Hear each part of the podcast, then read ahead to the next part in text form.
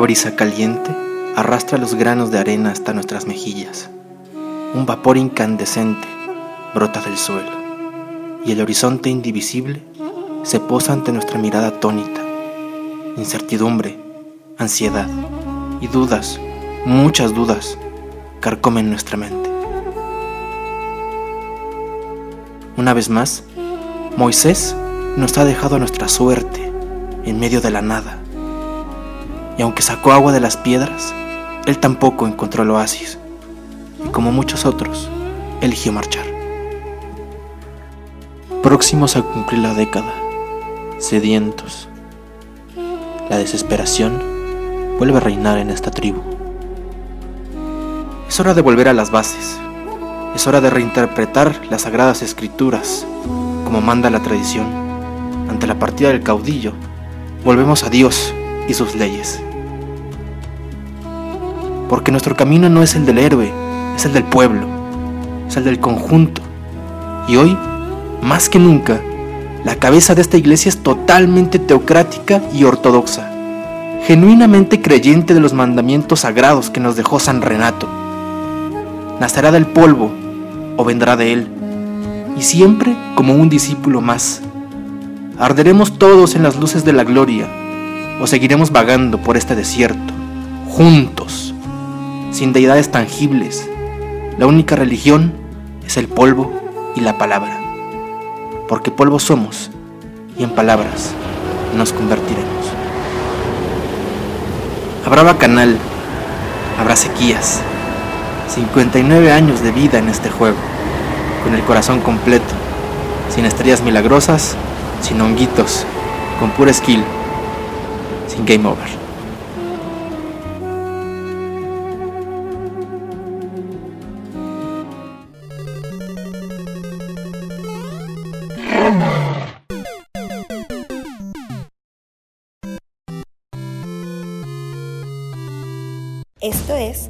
AGDG Radio, la voz de la resistencia Azul.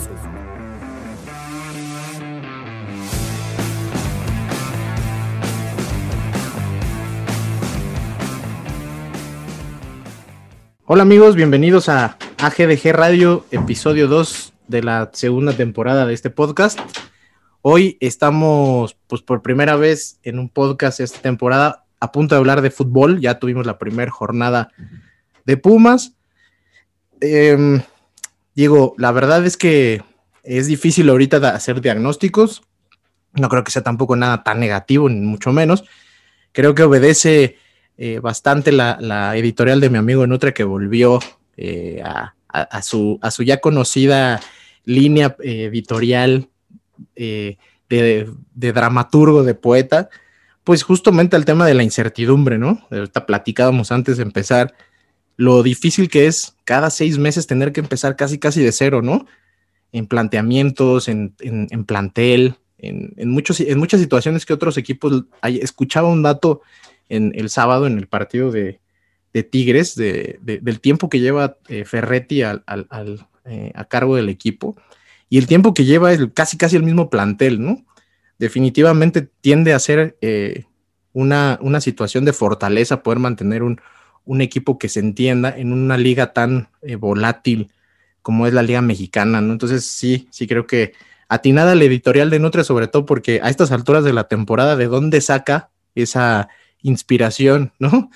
Este, para muchos lo más que tenemos ahorita es mucho hate para algunos jugadores y basta. Pero bueno, eh, bienvenidos todos a este episodio. Voy a empezar pues justamente eh, presentando a mis compañeros hoy. Primero, justo a la persona que escucharon en la editorial, mi estimado Nutria y su primera participación del año. ¿Cómo estás? Muy bien, muy contento, con mucha energía. Tenía muchas ganas ya de estar aquí, como que me sentí muy vacío durante estas vacaciones como que mi vida no tenía sentido y pues ha vuelto a encontrar un poquito de sentido gracias a los Pumas, gracias a este podcast, gracias a ustedes que nos escuchan. Sí, lo, lo platicábamos hace ocho días justo con Diana y de, este, este, este lapso, esta pausa, donde estábamos así como perritos sin dueño. Y pues aprovecho también para saludar a Diana Alonso desde San Luis Potosí. ¿Cómo estás, Dianita? ¿Qué onda, John? Aquí feliz. Bueno, no tan feliz por los del, viernes, pero yo estoy tranquila. creo que tengo confianza y como dices, ya urgía fútbol, por eso estoy feliz. Ya no tengo que chutarme a las ligas europeas y puedo chutarme la fabulosa Liga MX. Sí, este, es, es, es esa, es, es, ese gusto no tan culposo, ¿no? La verdad es que de eso hemos vivido todo el tiempo y de repente también, como dice ese viejo adagio, uno se aburre de comer caviar, a veces un taco de suadero es este, suficiente para saciar los, los antojos. Y hablando de suadero, justo desde Nesa, está hoy también en su primera aparición del año mi querido hermano Ariel. ¿Cómo estás, mi estimado hermano? Echando un bocado. ¿Cómo, cómo va todo? Aquí pasando el año nuevo, dando pena. Pero todo en orden, de salud, ¿qué tal? La gente se está, pues, estuvo preocupada por ti un tiempo, por la salud, ¿todo ya en orden o qué? Afortunadamente empezamos el año más sano es que hace dos o tres. Es lo importante. Bueno, pues digo, para empezar, y me gustaría hacer una pequeña introducción de, dos cosas que estuve pensando después del partido del jueves, y por ahí me gustaría iniciar el podcast de esta semana. Primero, creo que eh, después del partido del viernes, como decía al principio, no es que hayamos resuelto muchas de las dudas o de la incertidumbre, pero algunas cositas que nos planteamos hace ocho días, tal vez sí. Por ejemplo, cómo iba a jugar Pumas, ¿no? Que once iba, iba a parar Lilini. Incluso hasta nos dijo en la conferencia de prensa posterior al juego que Martín Rodríguez efectivamente se verá considerado para esta temporada, que también era una duda que, nos planteábamos. Em, entre otras cosas, bueno, nos, hemos dado cuenta que la columna vertebral sigue, sigue estando ahí y sigue viéndose bastante sólida, digamos. Eh, Talavera, Johan, ¿no? El propio Lira, ahora aportando el número 6, ¿no? De Miguel España. Eh, y, Juan Ignacio Dineno, por, decir sobre, sobre todo esa columna vertebral que luce como la, gran constante que vamos a ver en el torneo. Y por otro lado, eh, una, una situación que, creo que va a ser, y es, me lleva a mi segundo punto, es este, nos planteamos, ¿quién, ¿quién va a jugar en, la en medio campo de Pumas? Jugó Leo López al final de la temporada, era una opción, otra vez no fue tomado en cuenta.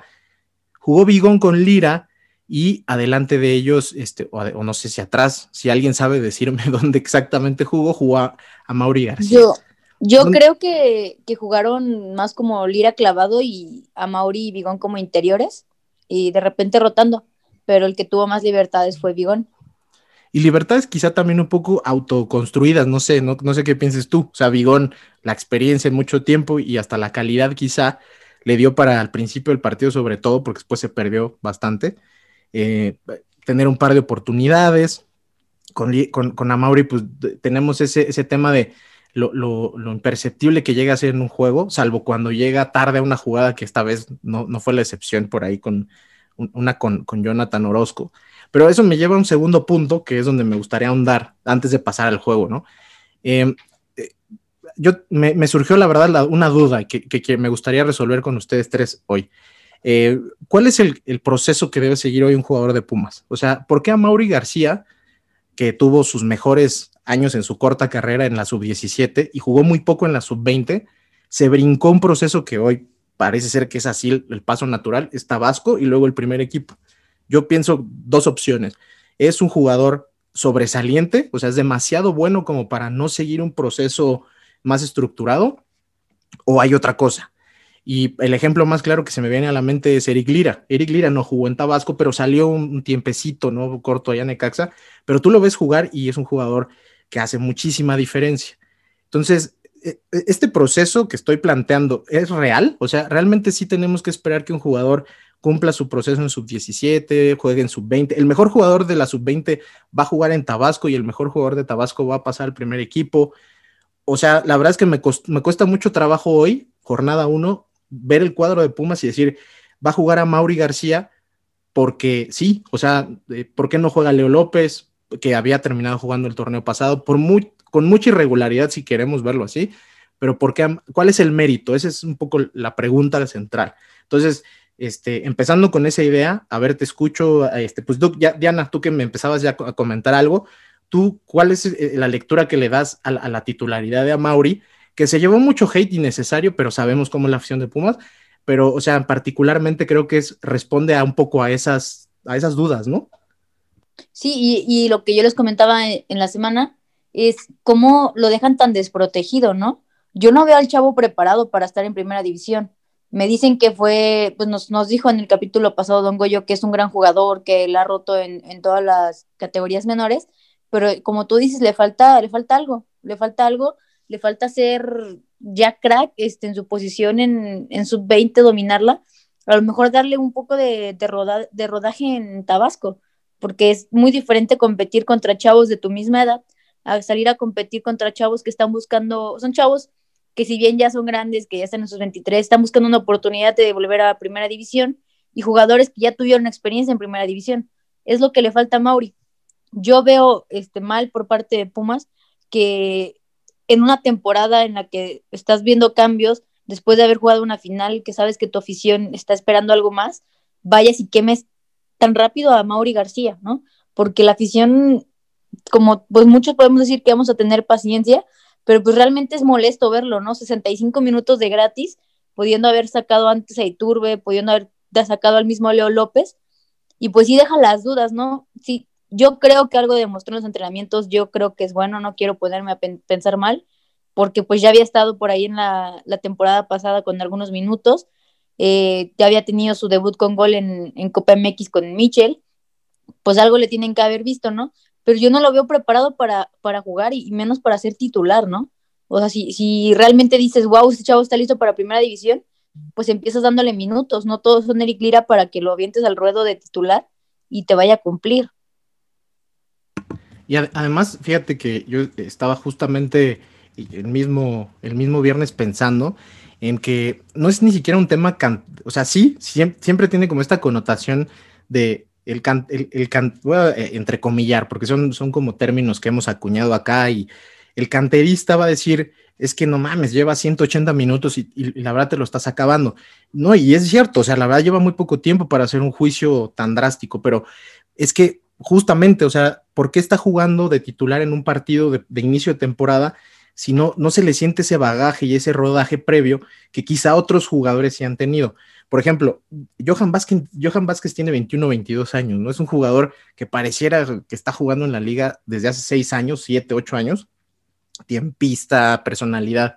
Bueno, es que es un tipo con talento, ¿no? Y entonces yo no veo a Johan Vázquez, nunca me lo hubiera imaginado que lo hubieras empezado a utilizar en, en, Pumas Tabasco, porque él ya había jugado en ascenso este, él ya había jugado en otro equipo en primera división. Yo creo que es un tema hasta de sentido común. Necesitas respaldarlos y darles un, cierto tipo de, de, protección desde, desde, dentro del mismo equipo y del plantel, con ese, con, con, poder decir, mira, está jugando aquí porque le queda chico Tabasco, ¿no? El tipo tiene la capacidad, por, por ejemplo, lo dijimos en el podcast pasado con el Don Goyo, Alcántara, ¿no? Toda la temporada pasada fue, fue titular, fue un, un jugador que hizo diferencia.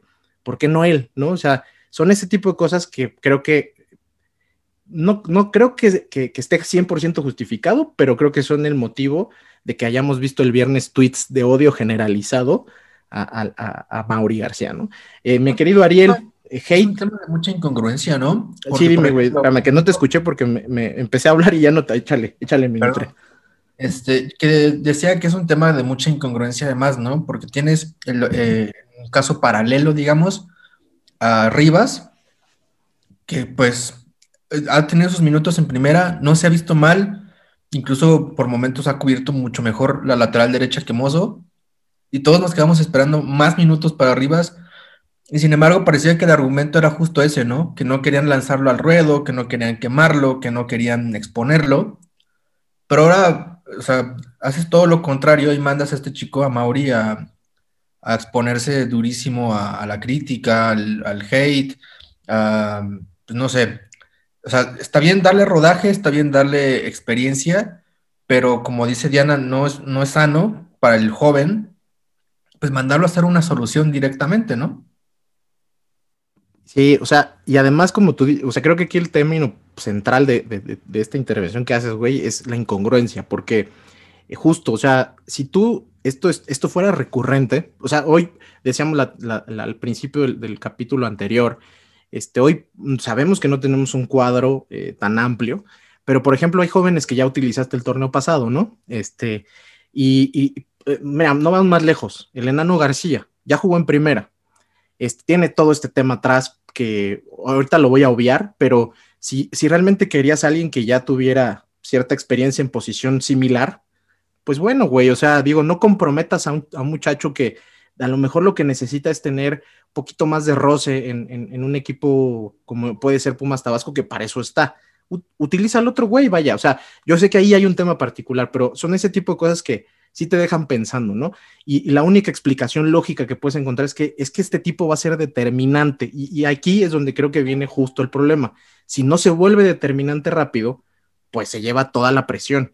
Yo, este, ahí me gustaría saber qué opina Ariel, que lo sentí moderado el viernes, este, bueno, dentro del, esquema Ariel, este, pero lo sentí moderado incluso diciendo, güey, tienen que jugar los jóvenes y tienen que este, tener, tenemos que tener cierta paciencia con ellos. ¿Cómo viste todo este rollo que se suscitó alrededor de, él, de, de, todo el tema cantera el viernes, güey? el tema de, de Amauri me parece que es la, cosa que ha pasado con Pumas desde los noventas, porque le pasó a Oteo, le pasó a Manuel de la Torre, le pasó a Geu Chiapas, le pasó a todos, ¿no? Los debutaron así como si nada. Y realmente no es una cuestión de influyentismo, no es una cuestión de los quiero debutar por debutarlos, es que Pumas no tiene otros jugadores. Y eso es algo que no han considerado. Ahora, yo no estoy de acuerdo en que los dejen en Pumas Tabasco. Pumas Morelos probó hacer un gasto de dinero a lo pendejo y Pumas Tabasco va que vuela para allá. Porque ni agarran experiencia ni, sirven para nada en general. Yo no recuerdo un canterano útil que se haya probado en Pumas Morelos. Yo estoy más a favor de que pase lo que pasó con Lira. Mándalos a préstamo a Necaxa, Querétaro, no sé. Que agarren experiencia ya y que regresen. Con Amauri tengo algo de paciencia porque me parece que es un buen jugador y ojalá pueda callar bocas y demostrar de qué está hecho. Y fíjate que tocas un punto que a lo mejor también este, da para mucho, ¿no? La verdad creo que da para mucho porque no creo que tengamos ni siquiera mucha certidumbre en ese tema que dices. O sea, por ejemplo, Pumas, Pumas Morelos, que decías ahorita, llegaron a ser titulares en ese equipo eh, jugadores que, terminaron siendo titulares en Pumas. Eh, Chiapas, por ejemplo, Fuentes, Orrantia. Este, no estoy diciendo que hayan terminado siendo los jugadores definitivos de Pumas, ¿no? Eh, llegó a jugar Pablo Barrera en, Pumas Morelos. Yo no, yo no creo que sea un gasto tan innecesario. Sobre todo, yo, yo lo que quiero aquí a lo mejor dejar un poquito eh, sobre la mesa eh, es que hay una situación que Pumas tiene que no tienen otros equipos. Y la semana pasada no sé qué tanto ahondé en ese punto, ya ni me acuerdo si lo mencioné, pero termina pasando mucho en Pumas que el único activo real que tiene este club son sus jugadores. O sea, depende mucho de, qué tantos jugadores tiene y cómo puede disponer de ellos para, para realmente poder eh, tener saneada cierto tema de finanzas, hacerse de recursos. Entonces, a mí me parece que un equipo en ascenso, o sea, en, la división de ascenso, es útil porque al final del día no todos tus futbolistas van a ser, pues ya no digamos Hugo Sánchez que decíamos hace ocho días, pero Pablos Barrera, ¿no? Que puedas al final hacerte de caja por un jugador con, capacidad, con, un mejor perfil, talento, que a lo mejor puedes tener 20 que podrían este, terminar siendo jugadores de otros equipos de ascenso y hacer caja vendiéndoselos a, Alebrijes, eh, Tampico Madero y o a Puebla, eh, no sé, Querétaro, ¿no? Creo que es algo que, es necesario que haya un fogueo que en primera división no vas a tener. O sea, al final del día, si uno se pone estricto, el equipo de primera división, este, decían que habían debutado, que habían jugado el viernes alineados de titulares muchos mexicanos. Pero, por ejemplo, de entrada, pues este, Johan Vázquez eh, y Bigón y Talavera no son de Pumas, o sea, bueno, de cantera universitaria, este, y más los extranjeros, en realidad, tampoco es que estés utilizando eh, tres o cuatro o cinco jugadores de 20 años que acaban de salir de Pumas mm, sub-20, o sea, tampoco es eso, o sea, no, está pasando eso, ¿no?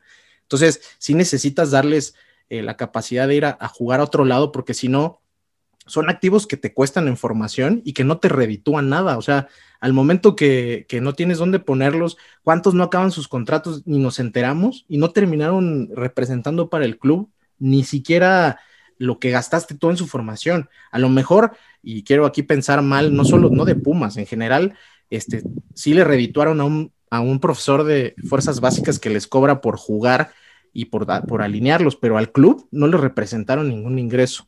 Y yo creo que es eso, ¿no? Ahí te, te respondo un poquito el, tema de Pumas Morelos.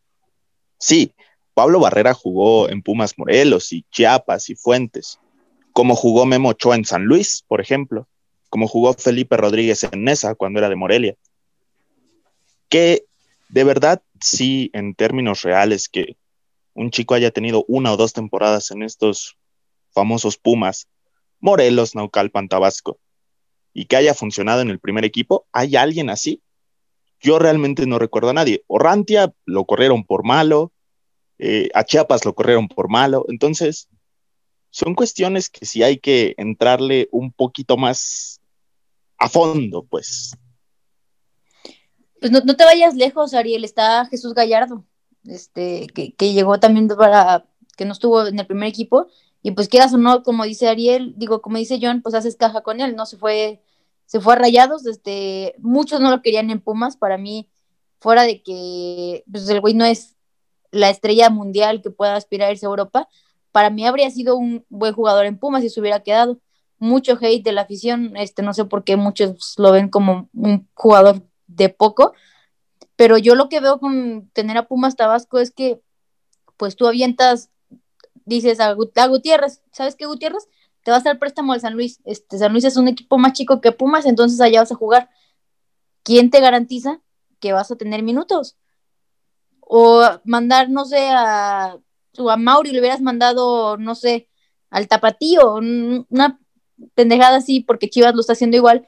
¿Quién, quién, te, quién te asegura que van a tener minutos? Y tú teniendo a Pumas Tabasco, aseguras que van a tener minutos, porque lo vas a poder mover y vas a decir, Ahorita el enano García tienes que ver si el enano va a rendir o no, si te va, si vas a apostarle a traer a un güey que tuvo problemas últimamente este, por lo del acoso sexual, bla, bla, si vas a poder arriesgarte a traerlo de regreso a la Liga MX, le vas a dar rodaje en, Liga de Expansión, y tú le vas a dar los minutos que tú quieras. Eso es lo que yo veo que busca Pumas con Pumas Tabasco y que es muy pronto como para decir que no, que no va a dejar nada del proyecto. Van seis meses.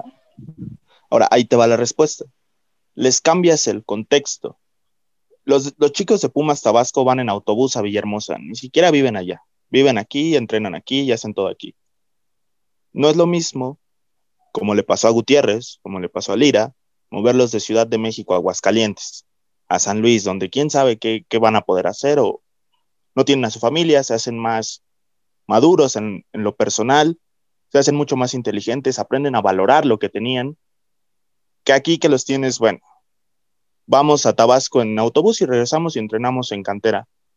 Es diferente, es hacerles entender que en Pumas tienen privilegios y que en otros equipos no se los van a poder dar. Por eso yo estoy más a favor de que se les preste un equipo pequeño a quedártelos en un proyecto que no va a ningún lado. El Pumas Tabasco dio pena a toda la liga, pero bueno, como es la liga de expansión tan asquerosa, pues pudieron calificar, ¿no? pero realmente no, no aportan nada. Pues no estoy tan de acuerdo porque, por ejemplo, ese tipo de, casos como los de Gutiérrez, como los de Lira, pues quizás habrá, habrá equipos que, que sí te los quieran en préstamo, o en el caso de Lira, que fue, fue una compra, o sea, ahí hubo un tema bien raro con Ares, pero no, no todos los prospectos que tienes en cantera van a ser atractivos para otros equipos. Y a veces hay, futbolistas que necesitas darles minutos para que más o menos evalúes si pueden jugar en primera o no. Para eso es Pumas Tabasco. Pumas Tabasco no, es importante que califique a la liguilla. Lo importante es que, le dé minutos a, los canteranos justamente para hacer esa evaluación. ¿Sirve? ¿No sirve?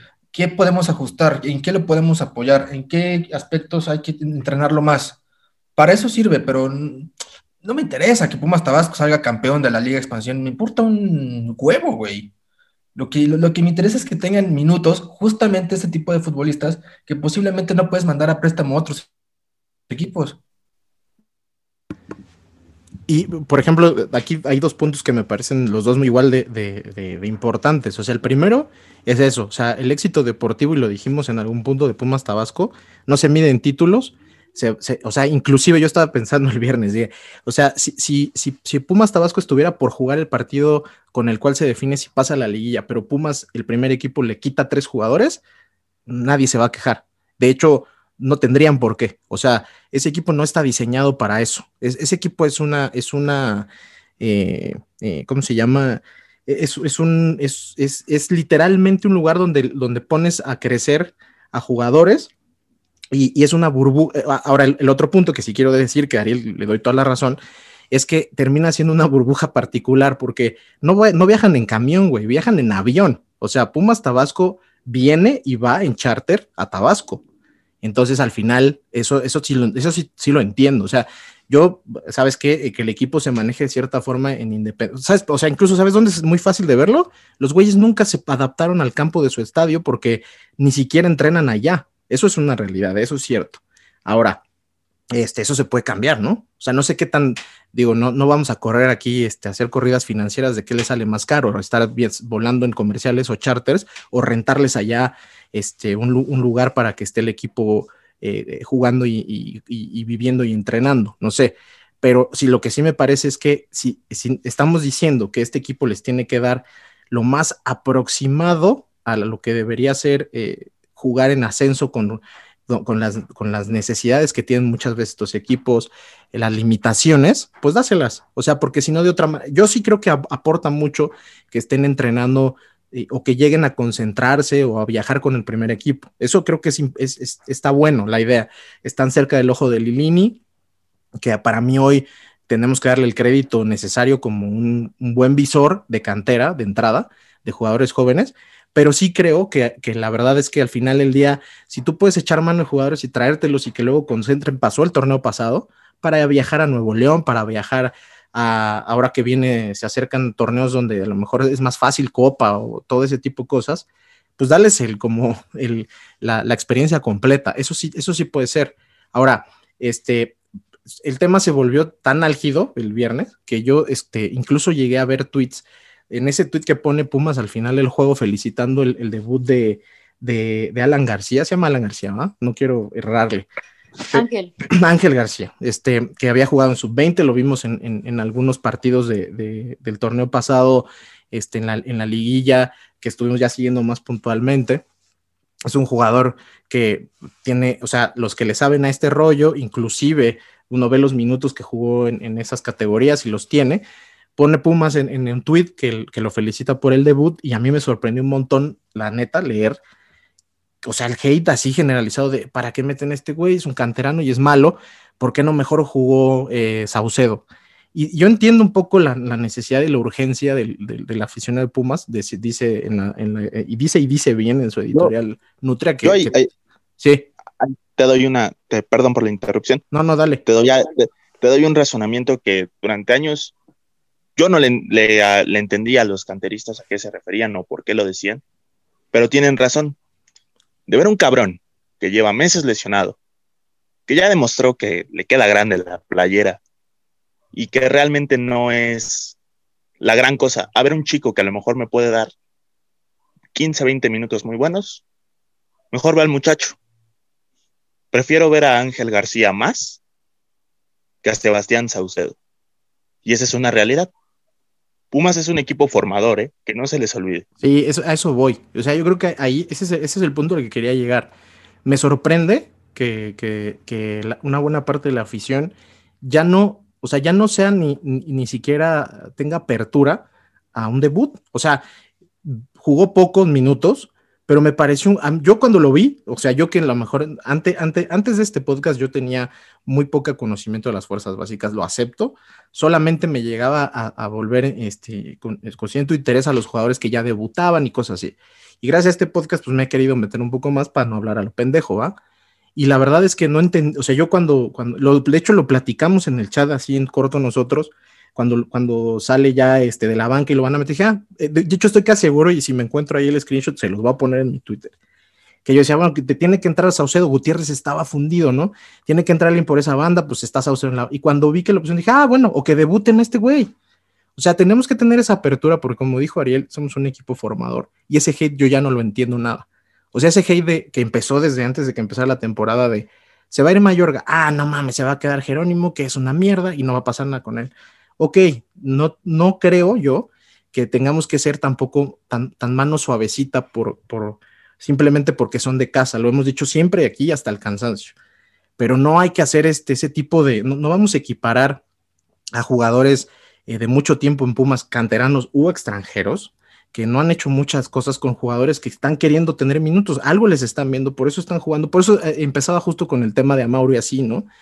O sea, algo debe tener. Yo quiero tener confianza en que el entrenador algo le vio. Como dijo Diana en, los entrenamientos, probablemente eh, que es algo que no vemos, este, el tipo está cumpliendo cierta función y a lo mejor le está costando trabajo en, los planteamientos tácticos o es el escenario, ¿no? O los nervios, pero algo le deben estar viendo.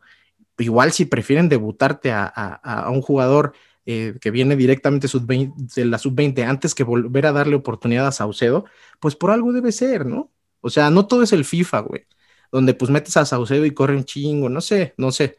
O sea, hay que ver un poco más allá también el equipo al que pues decidimos este, apoyar, hinchar por, ¿no? Entonces, este, no sé si de este tema alguien quiera decir algo más. Yo, yo quería tocarlo así. Sí, échale, Dianita. Yo quiero agregar de Ángel García, este, de lo mismo que estábamos hablando. Llevó su proceso y fue a Tabasco. Acaba su torneo sub-20, muy bueno, por cierto, asistencias y goles de los más destacados de la sub-20. ¿Y qué dicen? Pues Tabasco, de Tabasco voy a tener que traer la cobra porque voy a tener liguilla yo acá y necesito tener mi banca pues más a fondo. ¿Qué hago? Aviento a Montejano, que está listo para algo más, y aviento a Ángel García a Pumas Tabasco. Y llegan a Pumas Tabasco y se ganan su lugar como titulares y, y mete un partido. O sea, para mí lo que yo les decía, puse por ahí en Twitter, Ángel García tiene una derecha muy educada, ¿eh?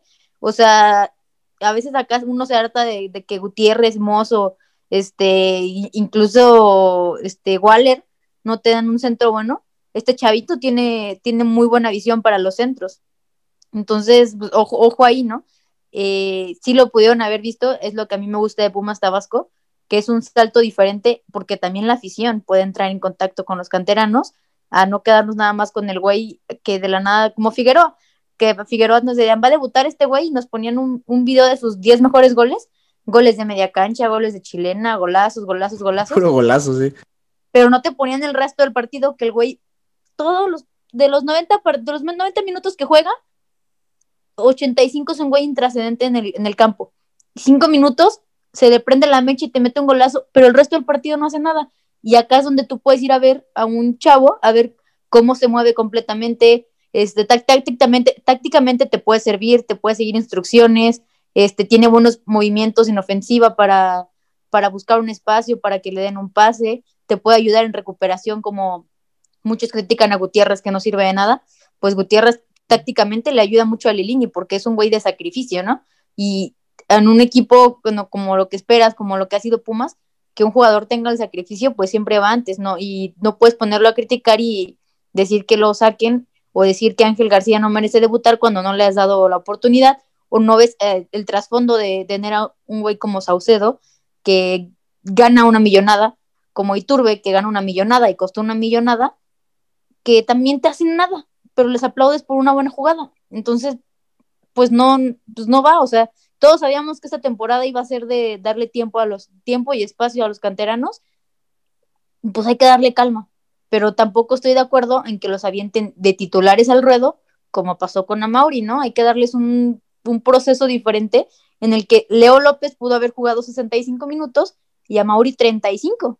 Y ahí dices, ay, bueno, pues va empezando el chavo, este, vamos a empezar a darle oportunidades y no vas a ponerte a pensar que si compró su lugar, que si algo está raro, dices, pues es un chavo que va a empezar a debutar y que va a empezar a tener rodaje en Liga MX. En esa última parte estoy de acuerdo. O sea, podrías haberlo metido a él después, ¿no? Eso estoy de acuerdo. Mi querido Ariel. Tres cosas nada más. La primera, creo que la afición de Pumas en Internet va en decadencia. Opinan cualquier pendejada. No se trata de ser porristas, no se trata de ser como su servidor, no se trata, no se trata de ser extremos con todo. Se trata de encontrar un punto medio y saber en dónde estamos parados. La segunda cosa, bueno, esto de los canteranos tan criticado, tan, tan maleado, tan, tan dicho, tan destruido y odiado, sirve incluso en un tema moral, porque con las investigaciones que están saliendo del cártel del gol, les recomiendo que busquen ahí esa investigación. Eh, ahí salió mi perrito. Eh, Pumas se ve bien parado porque dicen, bueno, nosotros estamos debutando jóvenes. No estamos ah, haciendo alianzas con, con promotores o con organizaciones obscuras. Incluso en un tema moral te ayuda. En un tema de imagen hacia afuera te ayuda. Y por último, pues eh, ojalá, ojalá el Pumas Tabasco me calle la boca. Yo por ahora sigo pensando que no, no funcionan. Y ojalá los canteranos puedan dar el extra que tanto necesitamos para, para ganar la octava. De acuerdo completamente en que se está exponiendo a lo tonto a Mauri. Y ojalá lo entienda, lo entienda así Lilini y la directiva.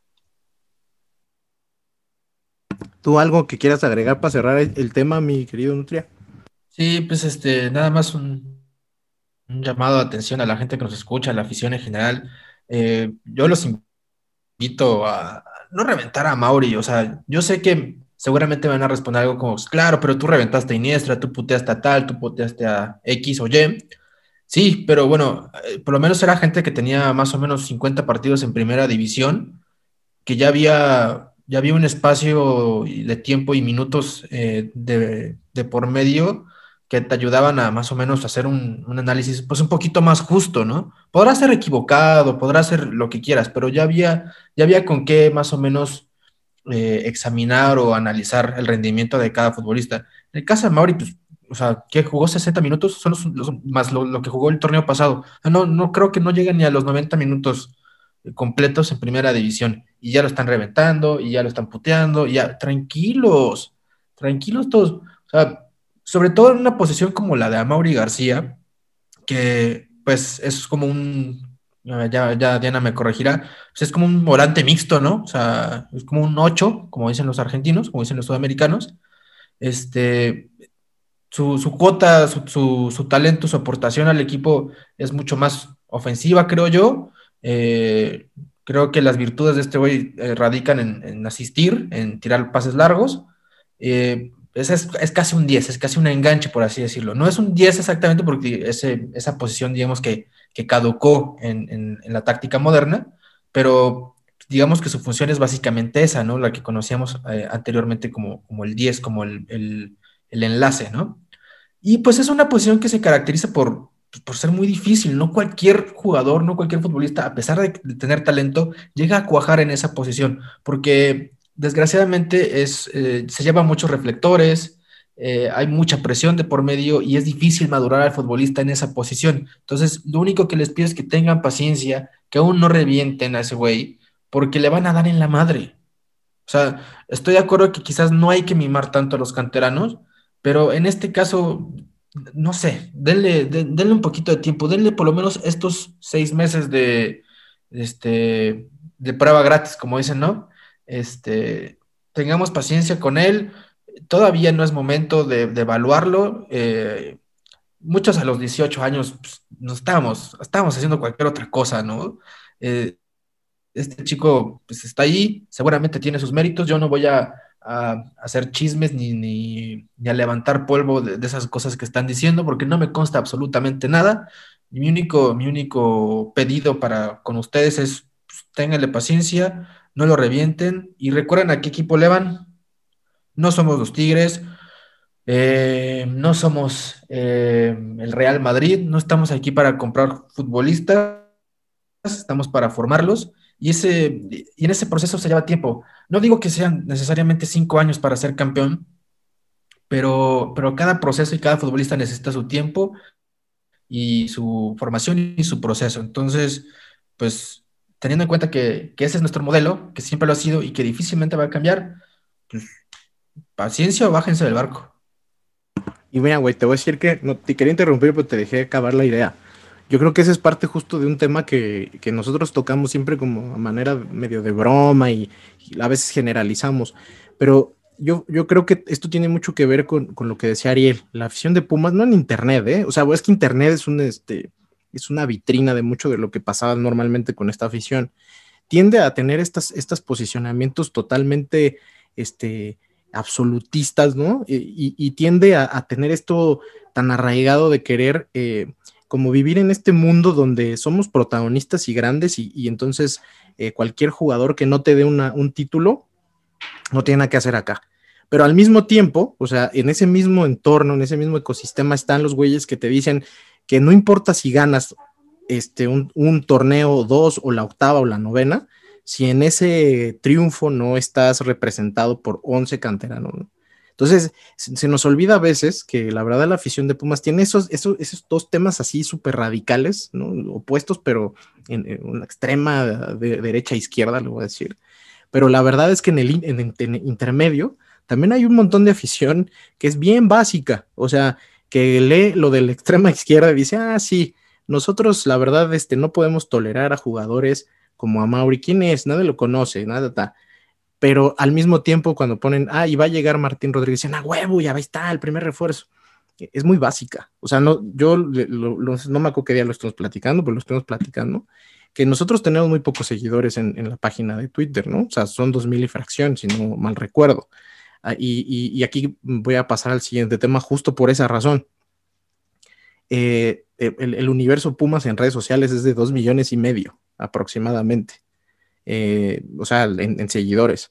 Y nosotros tenemos una, limitada cantidad de esos seguidores. ¿Por qué no tenemos más? ¿Por qué otros tienen más?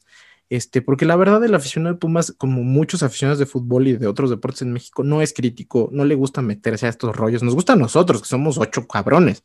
Pero la verdad la mayoría no sabe ni cuándo juegan, no sabe quién juega, no sabe quién alinea. Pero como les regalaron una playera los ocho hace dos meses, pues son aficionados, ¿no? Y cuando no, cuando tú te vuelves aficionado así, no hace ningún sentido ir a un equipo que no gana. Y Pumas ya está por cumplir 10 años sin ganar. Entonces, este, la crítica está hacia flor de piel, porque mucha parte de esta afición quiere y solamente puede respaldar su afición por Pumas con triunfos. Entonces, el, que debute un canterano es, o sea, entiende uno ya la lógica de esas respuestas, de putearlo a la primera. 10 minutos jugó. Ya no estoy hablando de Amauri, estoy hablando de un güey que metieron 10 minutos. Y, yo leí tweets literalmente diciendo eh, o sea, ya nos van a vender otro canterano malísimo, cuando seguramente no saben o no tienen la más remota idea de qué juega, por qué llegó a, la banca del primer equipo, como dijo Diana el torneo pasado, fue de los que se llevaron a la liguilla con Tabasco porque acá tuvimos que echar mano de otros. Entonces, eso es muy triste, pero esa es la realidad de Pumas.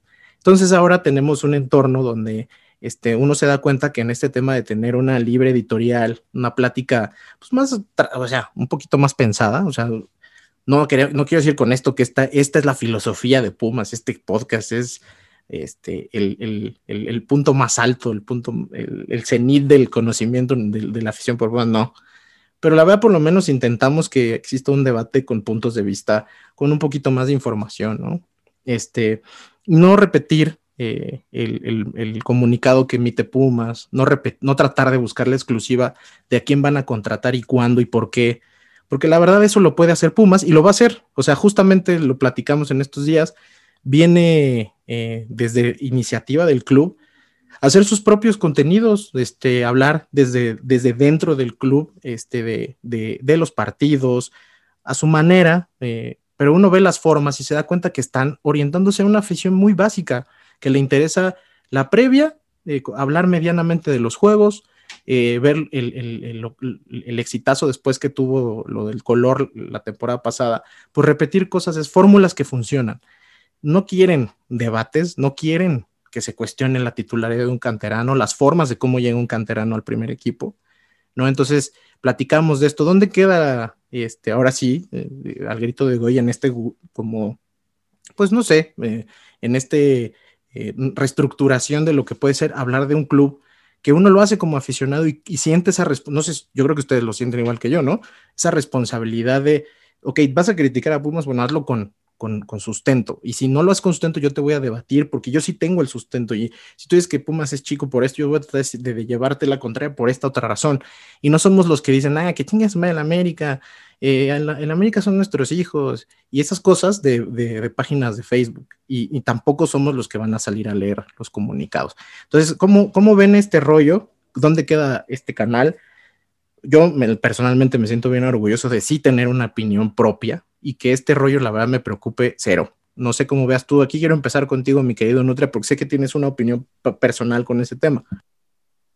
Pues de hecho justo salió porque eh, me topé de pura casualidad en, Instagram, ahí en el swipe up de Pumas, me topé con el tema de la Zoom, que, ah, bueno, o sea, digo, como antecedente, me sorprendió muchísimo que, que la gente de comunicación de Pumas, pues por fin se haya dado cuenta que llevaba años comunicando con el culo y este, pues a, partir del éxito que tuvieron el semestre pasado con el tema de los colores, se dieron cuenta que había un nicho de oportunidad pues, muy importante a través de las redes sociales. Es decir, que no solo, no solo estaban para comunicar o para informar algunas cosas, sino que también pues, podían crear y hacer cosas bastante chidas como lo, que hicieron con el color y con, otros contenidos que sacaron este, en estos meses. Bueno, ahora ya se dieron cuenta que, como bien dices tú, hay un universo de dos millones de, aficionados que están dispuestos a consumirlo y que pues que por ahí también puede representar una buena fuente de ingresos. No sé qué tanto, pero pues seguramente eh, algo bueno saldrá de ahí, ¿no? Porque finalmente, pues todos los videos y todos los, eh, todo el material que se usa para eso, pues pertenece al club, ¿no? Y pues bueno, a partir de, la liguilla y todo eso, nos empezaron algunas páginas a, a prestar un poquito ese material, a abrirnos un poquito eh, la oportunidad de usarlo. Este, y por ejemplo, ya retomando nuevamente el tema, como, como lo habíamos empezado, pues había surgido todo este tema, o sea, todo esta, este debate, digamos, de, de, que me había topado la Aurea Zoom, que se los, se los, se los compartí en el grupo, les dije, mm, pues es una previa de cinco minutos, ¿no? O sea, yo lo habían presentado con bombo y platillo y que Dalio Capi y que el Martinoli de Twitch y no sé qué. Y pues yo sinceramente sí me esperaba tantito más, ¿no? O sea, tampoco me esperaba gran cosa, pero dije, tantito más de contenido habrá, ¿no? Pero pues no, es una previa de cinco minutos. Entonces pues, lo, traje y, me empecé a preocupar un poquito porque dije, bueno, pues, o sea, Pumas va a empezar a hacer lo que hacen todos, ¿no? O sea, yo la lectura que tenía en ese momento era justamente de, pues parece que que Pumas nos quiere un poquito limpiar, ¿no? O sea, que ya se dio cuenta que, puede hacer exactamente lo mismo y que, pues, que, que, las otras páginas de Pumas y que no somos indispensables y que poco a poco vamos a ir caducando y vamos a ir en desuso, ¿no? Hasta que acertadamente dijiste, amigo John, pues sí, o sea, es un problema para los demás, no para el grito de Goya. Afortunadamente, el grito de Goya sí tiene una opinión editorial tiene una opinión, pues no sé si decir original, pero al menos propia, ¿no? Se, atreve, se moja, eh, eh, se la juega con, con, lo que tiene, con lo que puede, con lo que sabe, y, eso la distingue bastante de, otras páginas, ¿no? No quiero basurear, no quiero eh, aventarle mierda innecesariamente a otros contenidos de Pumas, porque pues, a partir de, de, la liguilla, a partir de esta reunión con Ligini, nos acercamos algunos, no todos, y pues creo que hay buena comunicación, hay buen rollo. Eh, yo quiero mantenerme así. O sea, a veces la gente me ubica como una persona peleonera que busca problemas, eh, etcétera, pero pues en realidad no. En realidad soy una persona que sufre de muchísima ansiedad y que prefiere no tener problemas y que prefiere llevarla en paz con, con la mayor parte de la gente posible, ¿no? Sin embargo, no siempre se puede porque a veces para mí es más importante defender un punto, ¿no? el chiste es que, pues parece que va a haber un embudo interesante ahí de contenido genérico, que quiero que la frase que, se va a acuñar ahora es que, pues vamos a pasar de lo genérico a lo oficial, ¿no?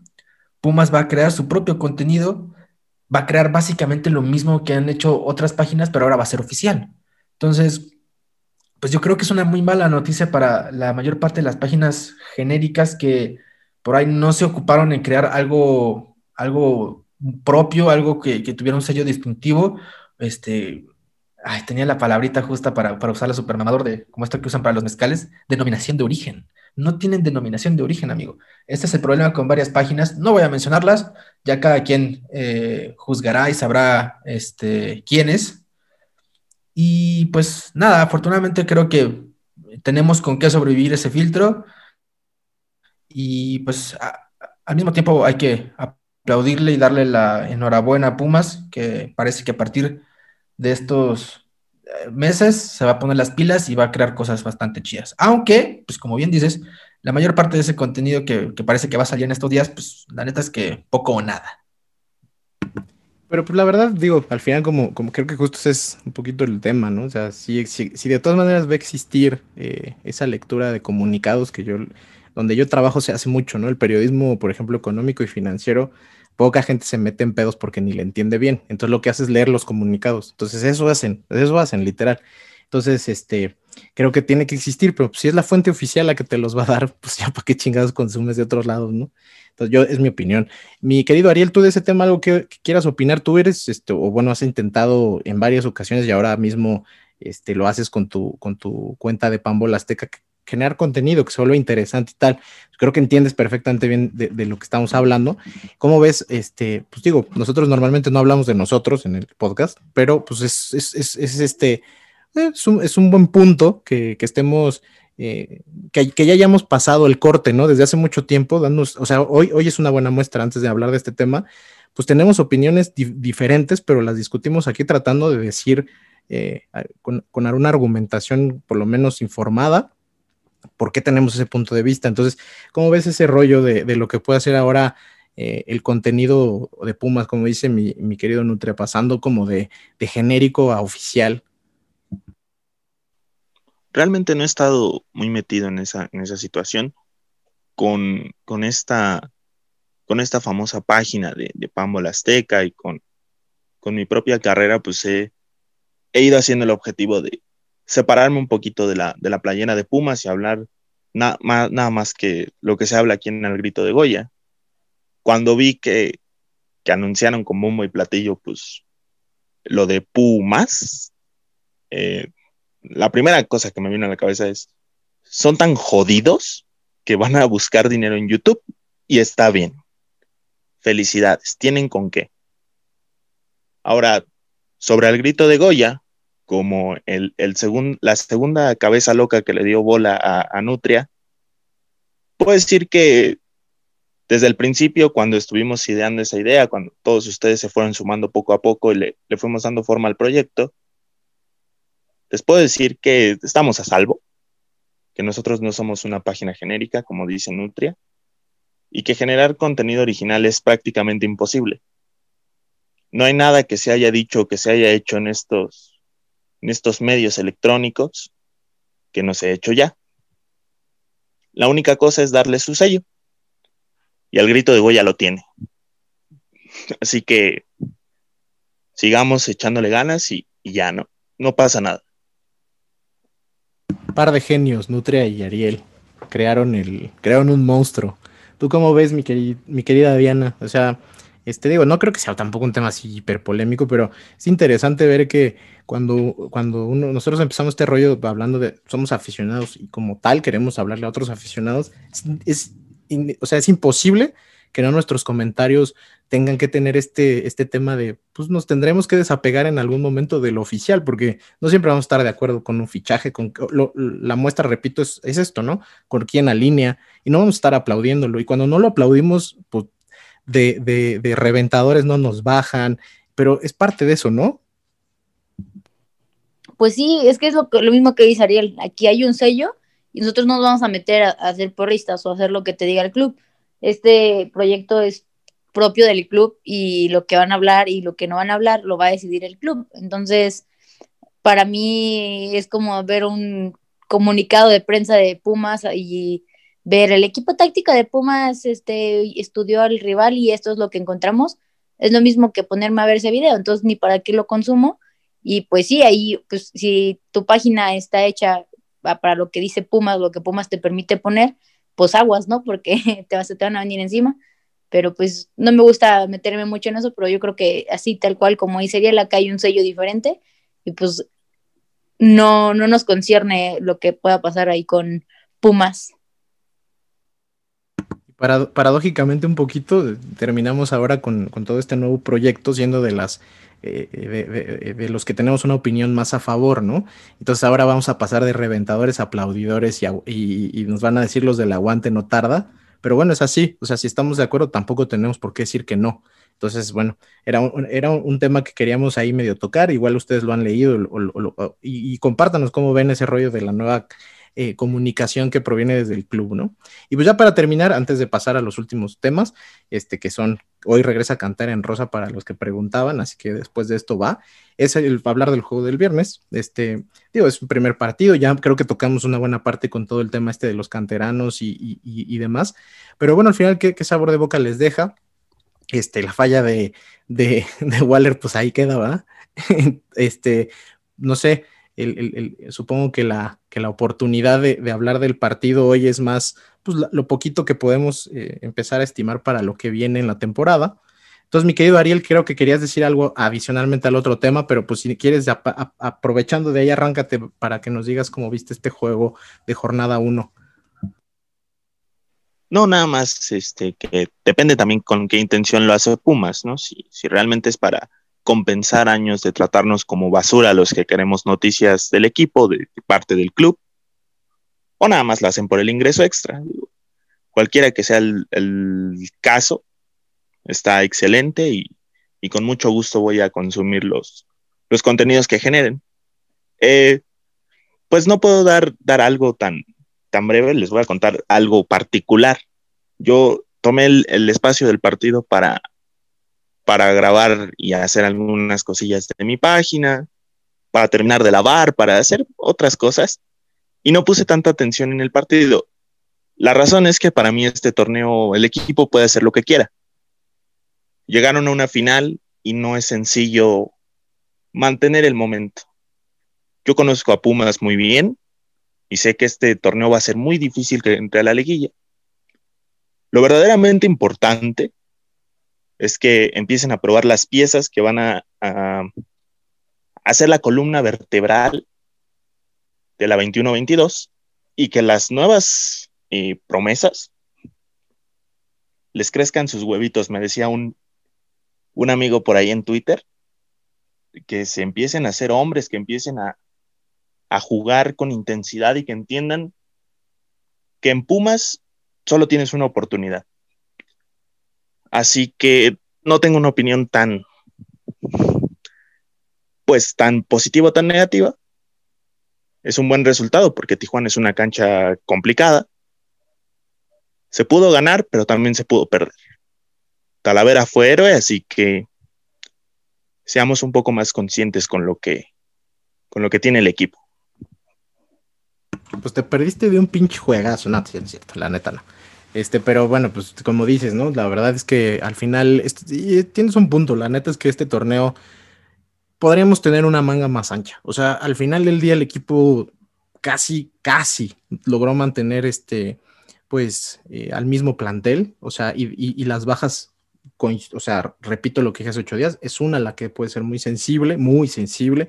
En lo demás, me parece que habrá que, que, que aprobar, habrá que Lilini tendrá que tener más, más eh, capacidad creativa, lo dijimos también hace ocho días, al final con eso se Diana y creo que yo me quedo con esa idea. Entonces yo, yo coincido, pero bueno, pues al final del día este, uno tiene este vicio, ¿no? Me estaba yo jeteando, pero pues estos juegos y todos los que juegue Pumas ahí, hasta uno pegado en la tele. Y, y, al final, pues no, no, como dices, ¿no? No es, no, es un, no es un mal resultado para empezar un torneo cuando uno ve cómo iniciaron otros equipos este, que estuvieron contendiendo, por ejemplo, en la liga, se da cuenta uno que, este, por ejemplo, yo destacaría una cosa, el, tema físico. Yo vi a Pumas físicamente bien, que es otra de las dudas que teníamos hace ocho días, cómo va a jugar Pumas por no haber descansado. Y físicamente los vi, también los vi que creo que terminaron cerrando el juego mucho mejor que el rival por esa misma razón. Este, mi querida Diana, ¿tú cómo viste el partido? Seguro tienes algún apunte táctico que la gente ya está esperando ahí anotar para poder este, hacer plática de café con sus amigos, así que échele. Primero que nada, este, yo tengo una gran duda. Es, si todos estábamos hasta la madre el torneo pasado de jugar con dos puntas porque veíamos que no funciona, y discúlpenme las palabras y el enojo, pero ¿por qué chingados están en redes sociales con su pregunta? Le falta un, un acompañante a Dineno, Dineno, ¿quién va a ser la pareja ideal de Dineno? Dineno no ocupa una pareja ideal. Dineno ocupa que le alimenten los centros. Dineno necesita que le pongan balones en el área. No necesita un güey que está atrás de él, al lado de él. O sea, ¿por qué? O sea, de verdad no entiendo a veces ese tipo de cosas. Yo lo he dicho, el fútbol moderno no es para jugar con dos puntas. ¿Para qué quieres un punta? Mejor busca un lateral izquierdo que urge. No se estén poniendo en, o sea, en otras cosas de que si Turbe va a ser el buen acompañante, bla, bla, bla. Primero que defina, y lo dije el, el, podcast pasado, defina a Lilini cómo quiere jugar y de ahí partimos. Problemático veo que Dineno dio un, un gran partido. Yo creo que pocas veces, yo, Ariel se lo perdió. Pocas veces vimos a Dineno jugar también como poste. Erró algunos pases, sí, pero jugó muy bien. Yo creo que fue de los mejores del partido. Le faltó, le faltó un balón bueno al, área porque realmente yo veía su, cara de frustración de que de repente Waller llegaba bien y Waller teniendo una buena zurda prefería tirar a gol. Jerónimo, que se supone que lo que te da más que Mayorga es, es la zurda, no tira un centro al área. Eh, Gutiérrez no te tiró un centro, bueno, creo que fue el que remató Bigón, entonces, preocúpense por eso, de que cuál es la creatividad que va a haber en las bandas para alimentar a Dineno y no preocúpense por buscar otro delantero, porque no va a llegar. Oye, ¿no será también un poco de miedo a que algo le pase a Dineno y es el único que sentimos que es un, jugador en esa posición con relevancia y, es, es, de fondo es pedir que traigan a alguien que pudiera estar en la banca por si cualquier cosa? De entrada no traigan malas vibras. no tenemos por qué ponernos a pensar negativamente. Si le llega a pasar algo a Dineno, pues tendrás que buscar una solución en la banca, porque no puedes ir a hacer un gasto ni a, tener lo, poco que tienes en, en, la cartera después de lo de el movimiento de Carlos González, no puedes ir por un 9 porque no urge. Y el 9 que traigan no va a convencer. Hay, que, hay otras prioridades. Ahí te, este, interrumpo. Te interrumpo rapidísimo. Ya está cerrado lo del tema de Felipe Mora con el Portland Timbers. Entonces, creo que hay dinero para invertir en un 9 de respaldo. A lo que va la gente, y creo que ahí los puedo bancar un, un poco, es que de un momento a otro tienes a González, a Felipe Mora y a Matías Alustiza. Luego se va Alustiza, se va Mora, se va González. Y nada más te quedas con dinero. A Montejano no lo han probado, han hecho mal en no probarlo, porque él ya debería estar sumando minutos.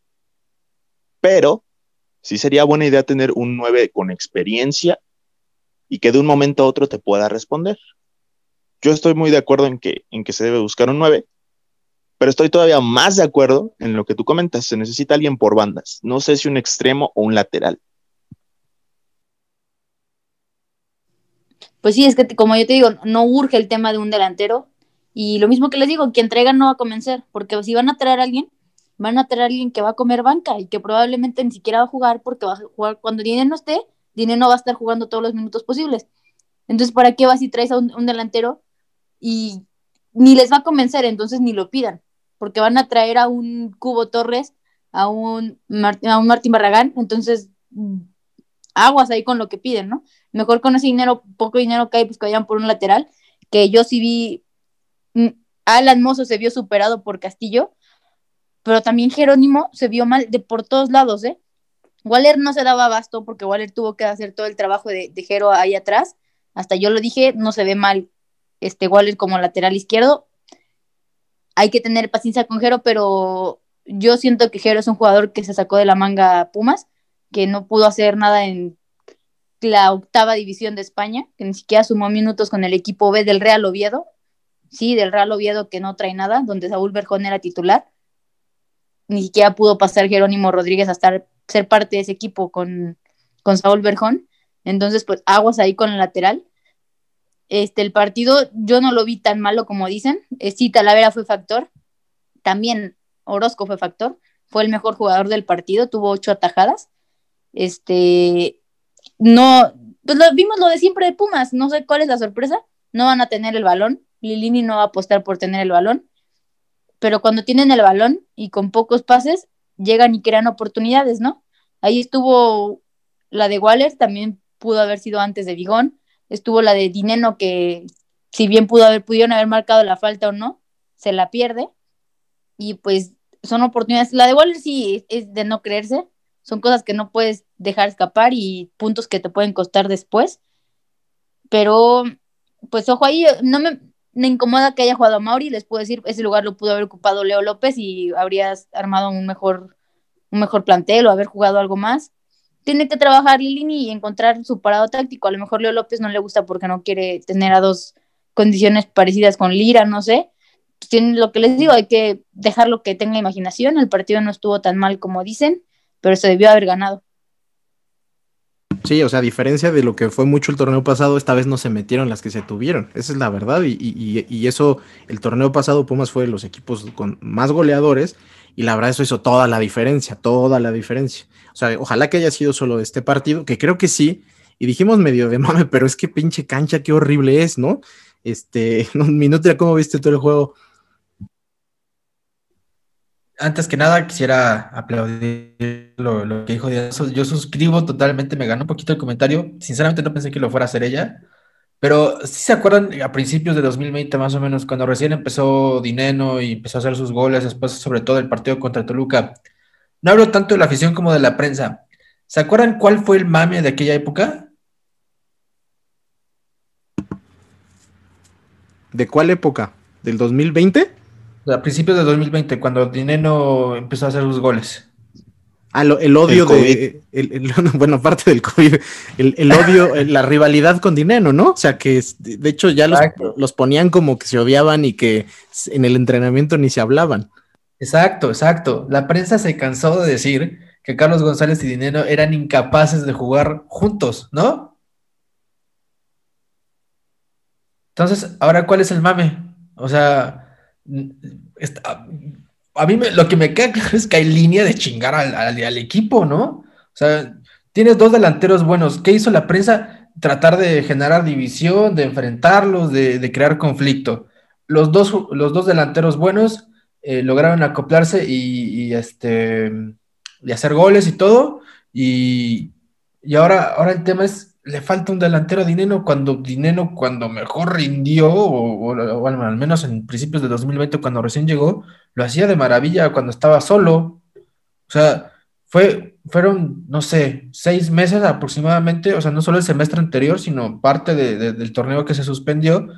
Fue una campaña imparable de decir que eran delanteros completamente incompatibles, eh, que se llevaban mal, que se tenían envidias que se cagaban y que eh, no podían compartir el campo juntos.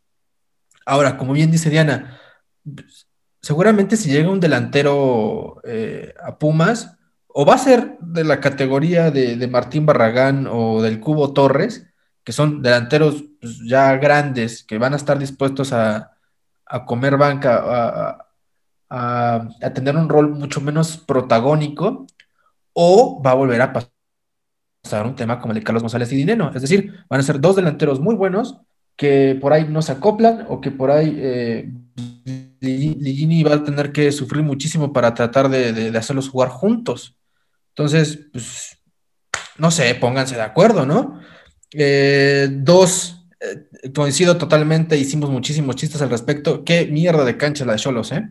Es que es injugable, no se puede jugar ahí.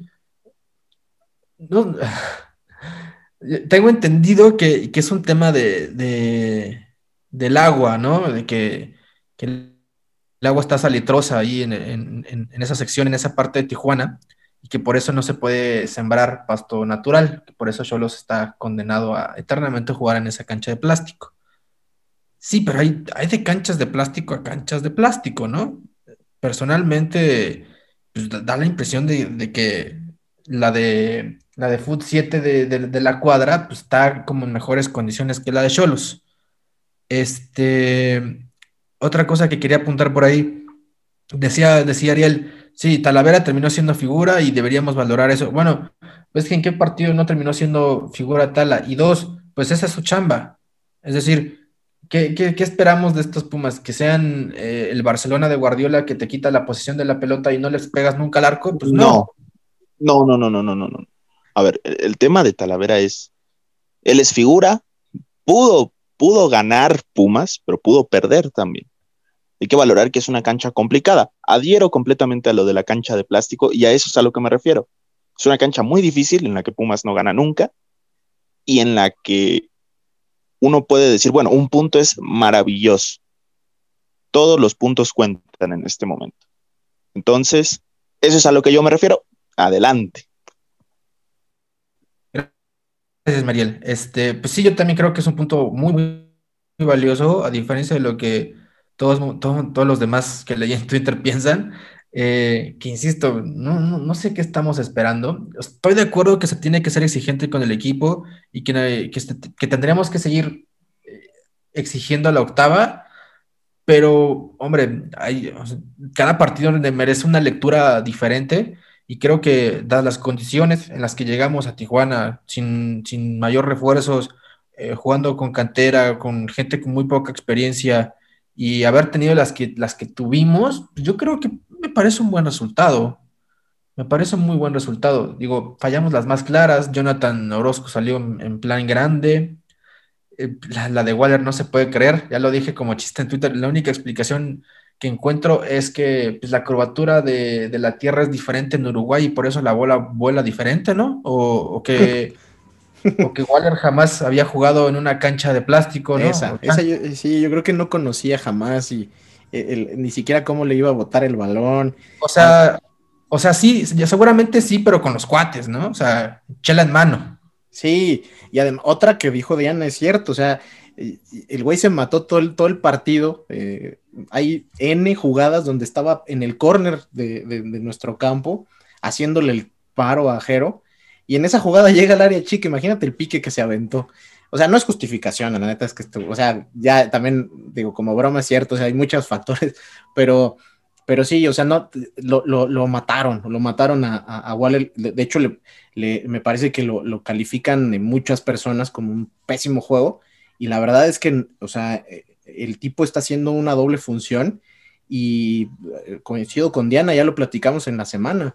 Este, si es bueno como, como lateral, puta, te, cayó una sorpresa del cielo ahí y, y, ¿por qué no empezar a utilizarlo? O sea, al final no, ni siquiera hemos podido salvo estos centros que, ahí están los ejemplos de, aquel partido contra Cruz Azul al final de la temporada pasada, ¿no? Tiene muy buena pierna. Si el güey tiene tanto fuelle, él te puede hacer un trabajo similar al que hizo Mayorga. Yo ahí la dejo de esa sobre la mesa, porque honestamente, este, sí entiendo todo lo que decimos y estoy muy de acuerdo, pero la verdad es que también hay que sacar lo mejor de cada jugador y, igual con lo de Jero puede ser así, eh, en, ciertas circunstancias de los partidos, dale oportunidad a lo mejor de jugar adelante de Waller, por ejemplo, no sé. Y si la neta no es por ahí, entonces pues que sea el recambio. O sea, la verdad es que tampoco el hecho de que haya canteranos no quiere decir que van a jugar todos los minutos de todos los partidos. O sea, eso lo va a hacer Lira porque ya también te está enseñando el, el nivel de jugador que es, ¿no? Pero bueno, nada más quería, no quería que se me fuera esa. Algo más, mi querido Nutra, porque te interrumpí. Este, no, creo que ya, o sea, lo, que iba a decir era más bien como un refrito de lo que ya se ha dicho. Nada más quería aventarme el chistecillo de, lo de Waller y, poco más. Y esa de Waller, este, les digo rápido, el güey ya estaba festejando el gol y antes de tirar, levanta el cuerpo y por eso la vuela. Es básico de primaria, de lo que primero que te enseñan cuando empiezas a jugar fútbol, levantó todo el cuerpo por querer ir a festejar. Yo creo que dijo, por fin voy a meter en mi gol que ahora sí sea mío, y se adelantó, pero pues se tiene que recuperar y espero que meta un golazo a la siguiente. Sí, se le banca, yo creo que ese güey va a ser fundamental en, las aspiraciones de Pumas y, y, no cambio mi perspectiva por, por su pendejadota, ¿no? Porque sí, la neta que vaya pendejada. Pero bueno, pues así fue el tema del, partido de, inaugural de Pumas en este torneo. Poco más, o sea, no, no, hay mucho análisis. Este, habrá cambios seguramente en la alineación. Pasó el torneo pasado hasta que Lilini encontró un cuadro que le llenó más el ojo y lo vamos a ver seguramente este torneo. Está pues ese tema de Martín Rodríguez, veremos si, si realmente se, es esta semana inscrito ya oficialmente y si juega. Eh, justamente el partido que viene es contra Mazatlán en CU. Yo creo que lo menos que podemos pedir en ese partido son los tres puntos. Este, digo, no sé si alguien tuvo el valor de ver el Mazatlán de Caxa. Yo vi un ratito, este, pues poco la verdad, poco y nada de, un equipo que, que honestamente no tiene el gran plantel, tiene un buen portero por ahí, un par de jugadores eh, relevantes. Está el Chispa Velarde, o sea, este, y, creo que en este primer, en esta primera, como dijo Paco hace ocho días, en esta primera fase del torneo, eh, son puntos que no se pueden dejar ir. O sea, estos, estos partidos donde eh, sales, no digo como favorito, pero pues creo que Pumas Mazatlán tampoco vamos a, no podemos hacer un análisis negativo y, creo que se tienen que sacar los tres puntos. Este, ya platicaremos la próxima semana de qué pasó en ese juego, pero por lo pronto, bueno, terminamos esta parte. Vamos a, darle ahora entrada a Cantera en Rosa porque también empezó el torneo para, para, para, para la femenil. Ya tienen algo preparado, este, después de no haber estado en el podcast pasado, este, Jan Campos y su, y su equipo Así que vamos con eso y regresamos con las preguntas que ahora este, me parece que se juntaron varias, así que vamos a tener que darles trámite. Así que vamos con Cantera en Rosa, su primera intervención en 2021 y volvemos eh, a terminar el podcast de esta semana. Esto es Cantera en Rosa, donde ellas también forjan su historia.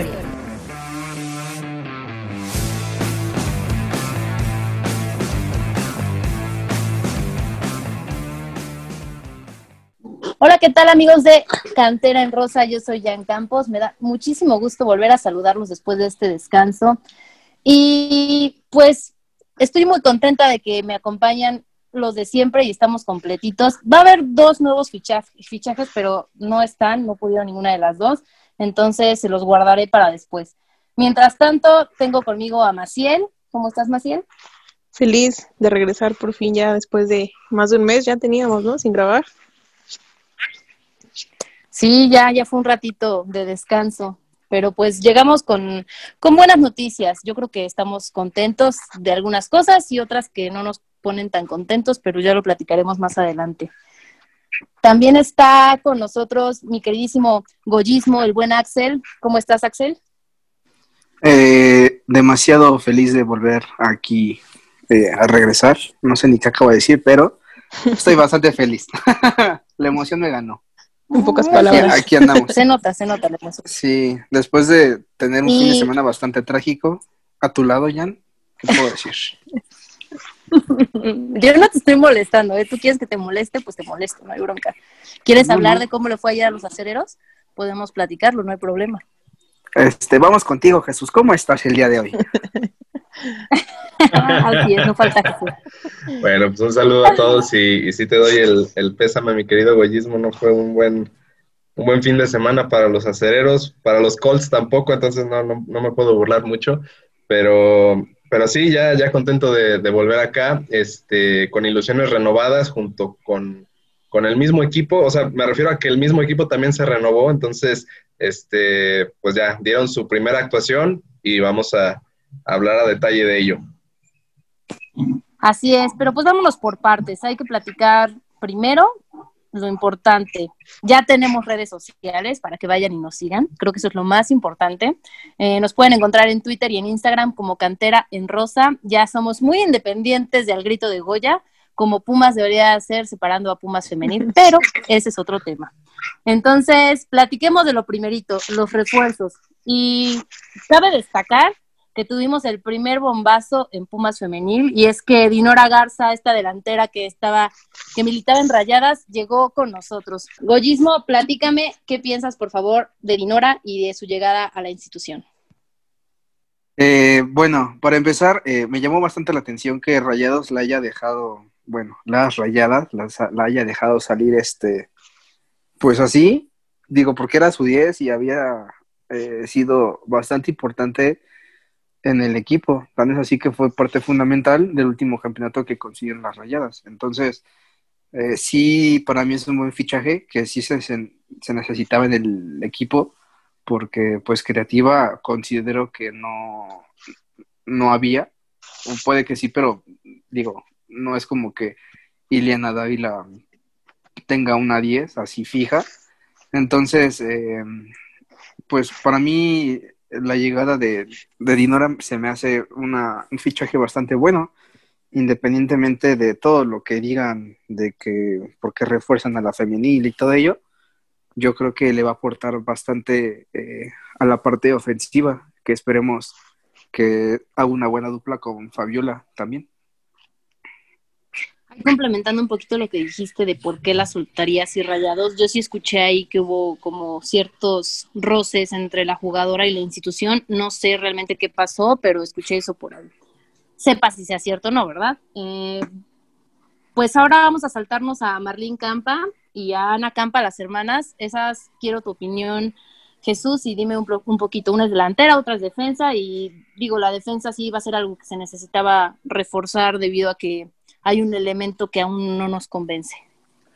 Sí, bueno, me, me, pareció interesante que los refuerzos llegaran ya pues casi sobre la hora, o sea, fue un, un periodo largo donde estaba la pretemporada, donde no, no se sabía nada y sí en pocos días llegó lo de Dinora, que pues sí, sigo sin entender eh, cómo se mueve la liga femenil eh, en ese tema de refuerzos, porque una jugadora de, esa, de ese calibre pensándolo en el equipo varonil es muy difícil de, verlo en Pumas y, acá se consiguió. Este, más allá de que se haya ido con problemas o no de, rayadas, el que cayera en Pumas es lo que, lo que impresiona. Y hablando de, Marlene y de Ana, bueno, Marlene este, tenía un año jugando en, América este, Femenil, este, hizo unos cuantos goles, este, viene del fútbol colegial, es, es mexicoamericana esta, esta jugadora. Y, sí me parece que, era importantísimo que, llegara porque con la salida de, Anisa Guajardo y también de Daniela Sánchez en menor medida, nos habíamos quedado sin dos elementos en el ataque y quizá pues un poquito escasos porque eh, aunque bueno, continúa Fabiola, está eh, Liliana Rodríguez y, y, quien pueda subir, bueno, Laura Herrera, Natalia Macías que juegan adelante, me parece que alguien como referente en ataque sí hacía falta y, me parece que Marlin podría cumplir esa función. La vimos jugar el, sábado, eh, no, con mucha actividad, pero ya vemos más o menos qué, cosas tiene. Y en el caso de Ana, que es su hermana, pues ella llega directamente del fútbol colegial de, Estados Unidos. Este, este proyecto de traer varias jugadoras mexicoamericanas a la liga comienza a, verse más común en varios equipos. Y, bueno, de ella sí no, no hay mucho que decir. Es una jugadora muy joven y, veremos si, si, ya sea como lateral o como central comienza a ganarse un puesto en el equipo. Oye, y me, me sorprendió un poquito ver que en, el, en la página de la liga todavía no se ve a Ana Campa en, en el registro. No sé si la haya registrado o no Pumas, pero yo no la vi dentro de la plantilla está pasando por ese este, tema de, los trámites de, no sé, de, no, de, visa o una cosa así, quizá por eso aún no, no la hayamos visto en el, en el registro.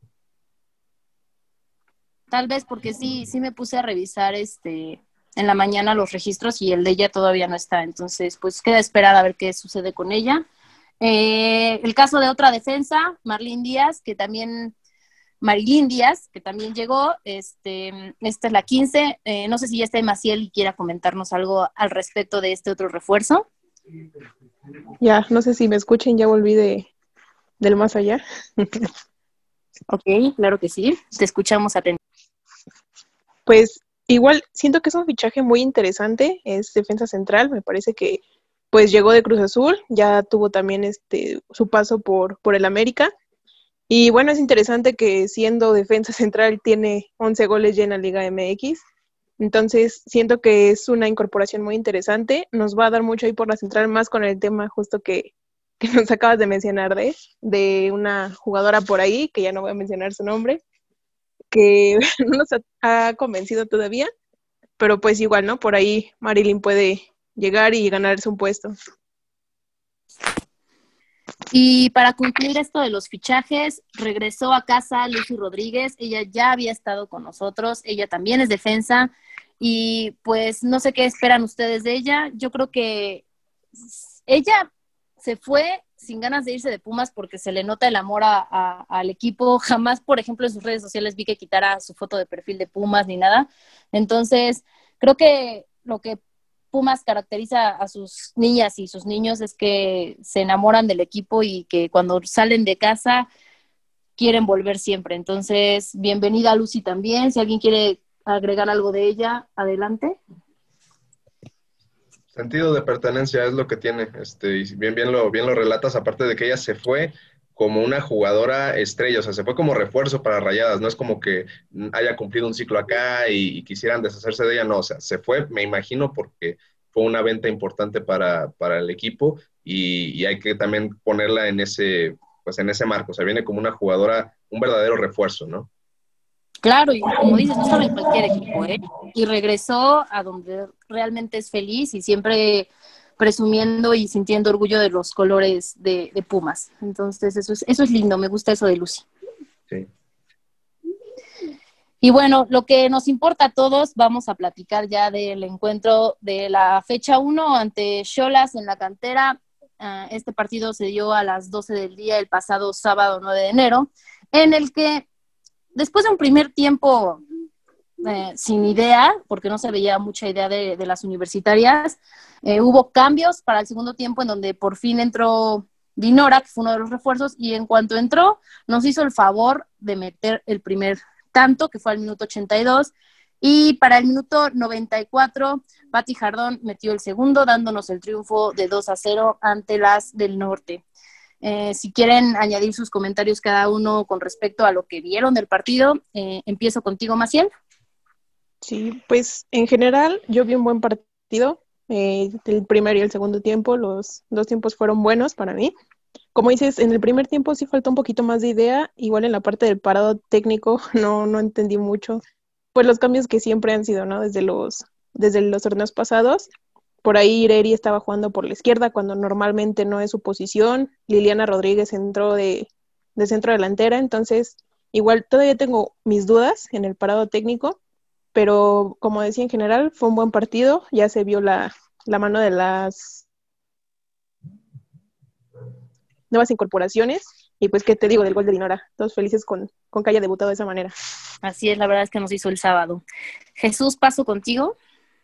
Sí, este, me pareció que fue un, un buen partido, ya viéndolo en general, pero sí como, como señalaste, Ian, este, el primer tiempo realmente dominó hasta cierto punto el equipo de Cholos femenil y tuvieron oportunidades, también, bueno, este tema del, de un penal ahí que no se marca a favor de Tijuana, una mano de, Diana Gómez que sí era una mano y que fue claramente un error de, de la, del árbitro. Y, ya en, la segunda mitad el equipo eh, se adueñó del balón sin ser tan insistente en el área, me parece que dominó gran parte del, del segundo tiempo, le dio pocas oportunidades a Tijuana de, de, tener la posesión, pero volvimos a ver el tema que quizá adolecimos a lo largo del torneo pasado y gran parte de la historia de este equipo femenil, que es la contundencia. No vimos eh, oportunidades eh, que pudieran capitalizarse por ahí. Eh, Fabiola Santamaría tuvo un par de, de, acciones que no pudo concretar. Este, afortunadamente vino este gol de Dinora que me parece entró sin ubicarse dentro de la cancha. Creo que no, no, no. O sea, ingresó, estuvo algunos minutos donde no vimos su presencia y en el momento en el que le cae el balón saca el disparo y anota, pero pero realmente como que no se acomodó con los cambios que hicieron en ese momento con, con varias entradas al, campo y, y, bueno, me, me pareció que, que, lo del gol, pues sí, hasta cierto punto es de destacarlo, ¿no? Que, que, que es la calidad que va a mostrar en el equipo. Y, y sí, bueno, ya el, penal pues llega en el último instante. De hecho, anota a Pati Jardón el gol y se acaba el partido. Entonces, me parece que es importante como local empezar ganando y, y ser algo que, tendrá que cuidar mucho el equipo, que es la, la localía, y aprovechar y sacar la mayor cantidad de puntos, porque es ahí donde quizá dejamos ir la oportunidad del torneo pasado de quedarnos más arriba. En ese partido que perdemos con, contra, contra Santos, en el empate contra el América. Eh, me parece que hubo partidos donde si se hubiera ganado en casa, hubiéramos quedado en mucha mejor posición el, el torneo pasado. Claro que a pesar de la posición en la que hubiéramos quedado, no teníamos como, o, o, no está la mentalidad en el cuerpo técnico de aspirar más allá de cuartos de final y eso nos los han demostrado. Siempre sí, claro. se sale de, de, una liguilla goleados. Goyismo, ¿qué te pareció el partido del sábado? Eh, me parece increíble que nadie hable del parado táctico del lilianismo como estilo de vida este, en este podcast. Eh, realmente... ¿Todo bien en casa? Todo bien, todo bien. ¿Estás bien? eh, pues de hecho los cambios que hizo le funcionaron porque pues, tan, tan, es así que Dinora Garza fue la que entró de cambio y entró uh, haciendo su debut y con gol. Entonces, dejando a un lado eso, eh, yo sí vi por este lapsos de tiempo eh, como que no generaba nada adelante Pumas y varias desatenciones en la parte de atrás, digo. La primera de ellas no es desatención, pero sí Obviamente es una mano clarísi- clarísima de, de Diana Gómez, que todavía tiene el cinismo, que se lo aplaudo, de decir que no era mano. y este y por ahí creo que no sé si fue Dirce o quién fue la que se equivocó en el segundo tiempo que casi cuesta un gol, que digo, la jugadora de Shola se convirtió en Facundo Waller y mandó su disparo a- al Metro Universidad. Digo, no recuerdo bien el Pobre nombre Waller. de la, de la jugadora, pero sí, digo, creo que la tenía más fácil que Facundo Waller todavía. Sí, Dul- Dulce Pero- Alvarado creo se llama. Dulce, la 35, 25, algo así de El chulas. creo. 35, sí, sí. Sí, que literalmente me la mandó a Metro Universidad, entonces sí, yo cuando vi la desatención o el error en la marca de la defensa, no sé si fue Dirce, digo, no, no, no quiero atreverme a decir que fue ella porque no recuerdo quién era. Sí, dije, ya, aquí ya les van a marcar, digo, y una buena tajada de, la portera de Pumas, digo, ahí también hay que destacar a la, a portera de Pumas que tuvo, este, si no mal recuerdo, tres o cuatro intervenciones de bastante destacadas en el primer tiempo. Y pues nada, realmente aquí vamos a pregonar con el lilianismo. Y ¿Es en serio lo que me estás diciendo? A ver, antes de... Hay que correrlo. ¿no? Ya otro podcast que se vaya, por Sí, no, favor. no, no. No Despedido. puede seguir aquí. Yo quiero decirte una cosa, Goyismo. Yo creo que las cosas le funcionaron no porque lo haya pensado o lo haya analizado, porque se ve que no lo analiza mucho. Yo creo que más bien es por la calidad que tiene Dinora.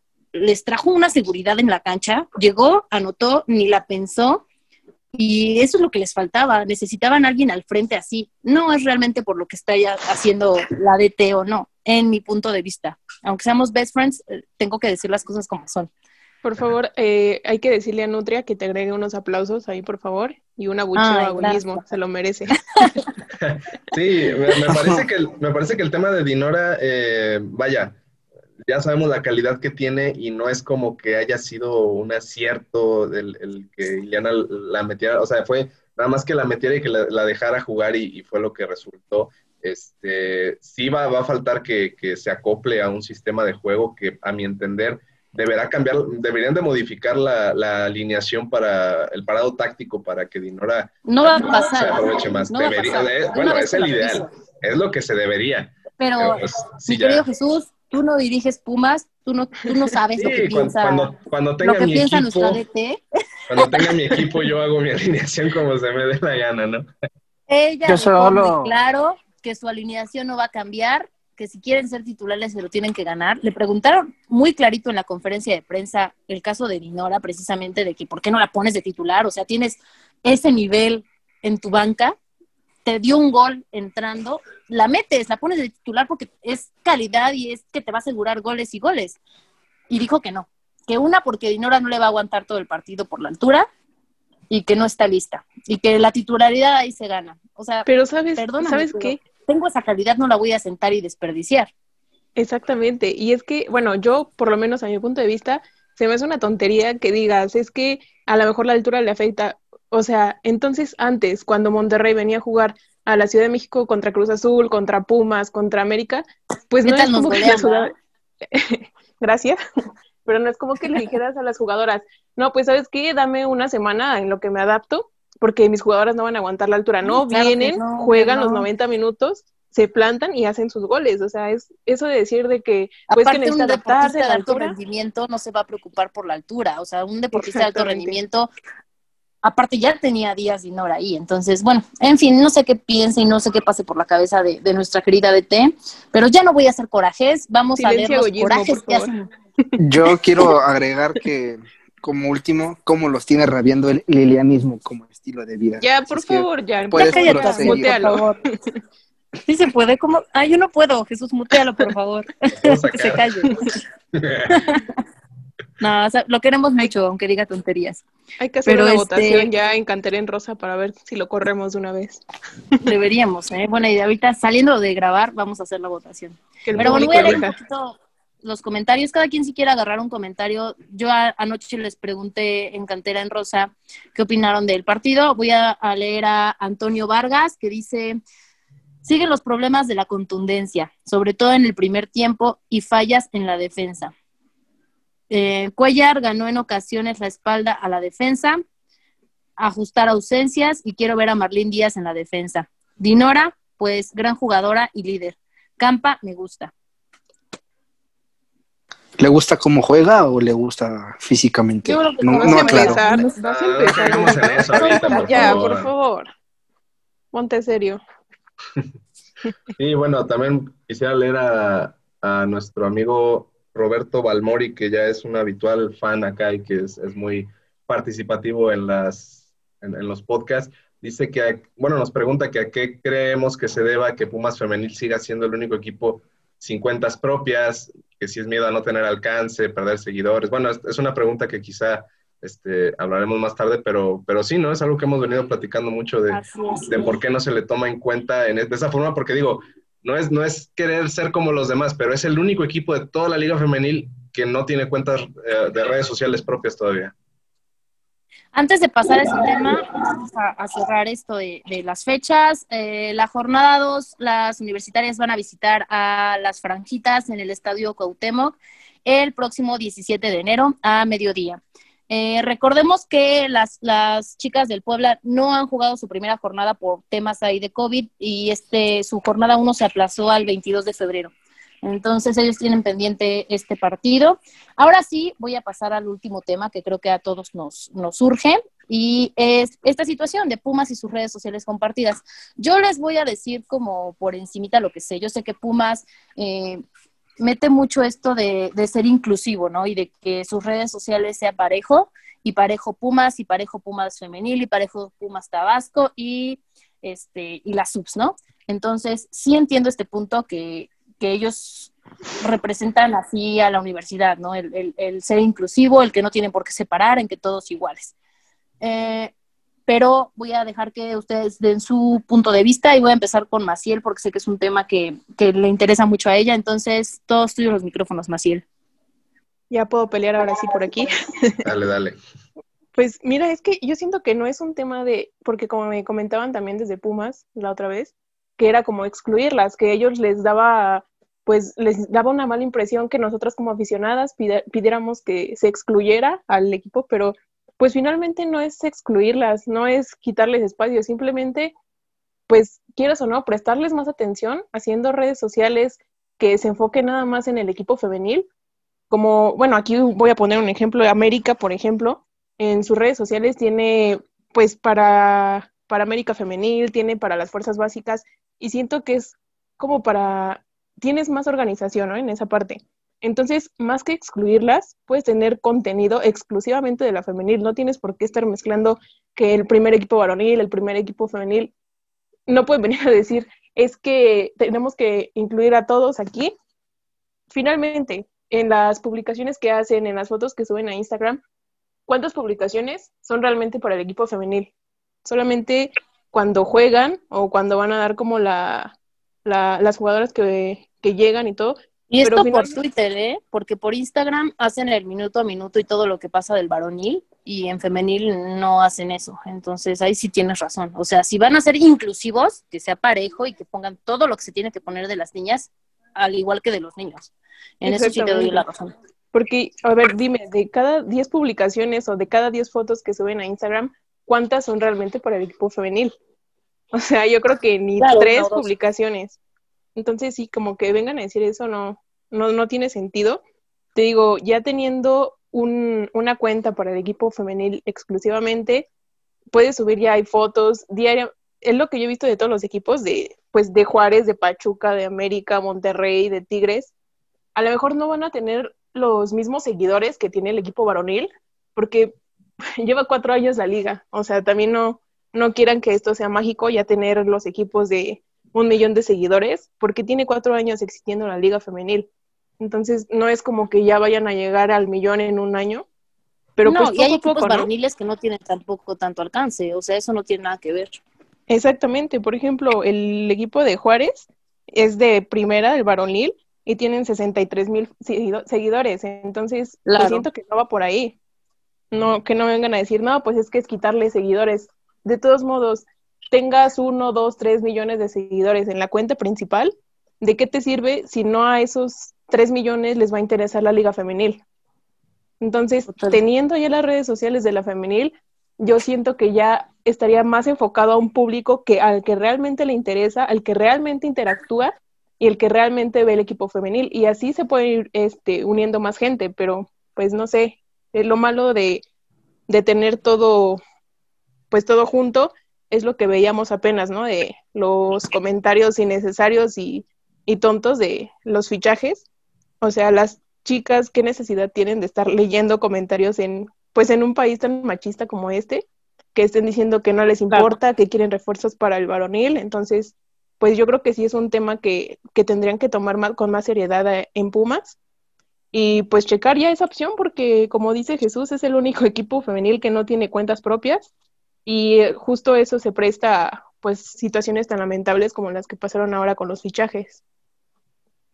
Y cabe destacar que Pumas no es cualquier equipo, es uno de los equipos grandes y se tiene que comportar como tal. En eso estoy totalmente de acuerdo con, esta situación. Me parece increíble que nadie haya dicho que el partido de Pumas femenil y Pumas eh, varonil se empalma el domingo a la misma hora. Entonces, quiero, nada más es como dato, ¿eh? Ahí yo se las dejo. Voy a aplicarla de y gracias a Dios los voy a ver, ¿eh? gracias a Dios los voy a ver porque pensé que iban a interferir con mis partidos de la NFL, pero no, no va a pasar. Entonces, no, no, no. Aquí no vamos a hablar de negros en mayas, por favor. Ya, basta. Ay, tú porque tu equipo de blancos panzones no logró nada. Dijimos que ya no íbamos a hablar de negros en mayas. Fin. Ay, perdón. Bueno, otra, situación. Ah, sí, sí. dime, dime. No, nada más agregar ese tema, agregar ese tema que si todos este, representan al mismo equipo y a la misma gran casa de estudios, pues que mejor desde la cuenta propia de la UNAM, pues ahí se dé todo lo de Pumas y de los equipos de otros deportes, porque pues no, o sea, no, ah, tiene, claro. Eh, ahí, sí, ahí sí es ser inclusivo. ahí sí es ser usar ese argumento de que todos es, es, comunista ese tema ya, ¿no? O sea, Yo te estoy este dando un argumento que usan las personas que trabajan en Pumas. O sea, la gente que lleva ese, eh, me dice eso, es que es, ser inclusivo. Pero tienes razón, somos inclusivos, pues hay que juntar UNAM, UNAM Noticias, UNAM Medicina, UNAM Radio, UNAM Leyes, UNAM Ciencia, claro, los dorados también los metemos ahí. Claro, sí, buena idea. Eso es ser inclusivo. Exacto. ya que traigan otro argumento porque con ese no nos van a ganar. Oigan, por ahí, por ahí leí en Twitter y no, no me voy a quedar con la espinita. Leí ahí un periódico amarillista tipo Pati Chapoy que anda diciendo que, que la afición de Pumas no apoya como debe de ser y yo solo les voy a decir que habemos a los que nos importa muchísimo el fútbol femenil, no hablo solamente de Pumas, y que se callen la boca y que se pongan realmente a investigar notas que valgan la pena y no ser amarillistas. Digo, si alguien quiere agregarles algo, una mentada de madre, están en su derecho. Ah, Por favor, danos el que la chinguen. ¿Me estás oyendo el Universal Deportes? Mira, es que volvemos al mismo tema. Todo esto se dio precisamente por la cuestión de las redes, porque pues me imagino que sí vieron, ¿no? Ah, exactamente, cómo estaban tirándole, cómo estaban diciendo cosas tan Sí, porque así les refuerzos, el varonil cuando los refuerzos, sí, yo también vi todas sus estupideces, pero bueno, amigos, vamos a despedirnos porque Nutria me regaña si me paso de tiempo y, ya estoy muy cansada de que me regañe. no, pues muchas gracias por acompañarme, por estar aquí en Cantera en Rosa, todos los que nos escuchan y lo que nos siguen cada semana y nos escriben. Estamos muy felices de verdad de, de lo que hemos logrado. Entonces, despídanse, compañeros. Muchas gracias y pues aquí estamos. Volvemos, volvemos con Pumas. Diviértanse. Torneo. Volveremos y nos vemos, por favor. Saludos a De La próxima semana, claro que sí. no va a estar. Adelantando próxima semana, Goyismo no está. Uh, con eso, con eso cerramos. El ileanismo no muere, jamás va a morir. Adiós. Adiós, bloqueado. Nutria, por favor. Gracias, amigos. Bye.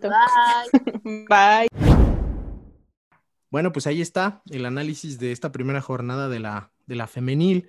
Un buen triunfo de Pumas, este, una buena actuación de algunos de los refuerzos que trajo la, eh, el equipo femenil, que también fue un tema. ¿no? Ah, la femenil sí, la, no mames. Este, en fin. Pero bueno, ahí está. Y vamos, pues, vamos con las preguntas. Nos va a ayudar con eso, Diana. Así que arráncate, mi, mi querida Diana, y vamos viendo qué podemos, qué, qué cosas podemos resolver de las dudas de la gente. Primero voy a empezar con un saludo que me han estado pidiendo y pidiendo y pidiendo en, en Twitter. Todavía no, no, teníamos podcast y seguía pidiéndonos un, un saludo. Es, mm, yo creo que es un seguidor de, de, varios de nosotros. Es arroba changuiño y ahorita está como, este, como su nombre de Bjorn Ironside, personajazo de Vikings. Este, un saludo. Discúlpanos que no te hayamos mandado saludos, pero pues la verdad es que a veces son se nos olvida, no vemos todas las redes sociales y mejor regresa a Resistencia Auriazulia y pídelo. Y después vamos con nuestro Luis Ortiz, ya este, muy recurrente en las preguntas. Eh, ¿Creen que logren registrar a Martín Rodríguez? ¿Lo considerarían un jugador clave por sus números de asistencias en el torneo anterior? Saludos a todo el panel. Eh, yo primero diría que no, no hay este, ahorita una adición negativa por, por, el tema del plantel, pero si no pasa lo que pasó con Iturbe, de, un, de, que el técnico le pueda sacar provecho y rescatar un poco la calidad que en teoría tiene, pues va a pasar lo que dices tú, Diana, de traer a un jugador para cubrir una posición nomás porque sí, ¿no? Pues yo, yo no lo veo tan malo, ¿eh? Yo creo que sí va a terminar siendo importante. Eh, aunque parece que su intención era, salir del país y regresar a Chile, eh, pues son sus últimos seis meses en México, sus últimos meses de contrato. Eh, eso pues, nos daría como un muy mal panorama de lo que puede ser el rendimiento de Martín Rodríguez.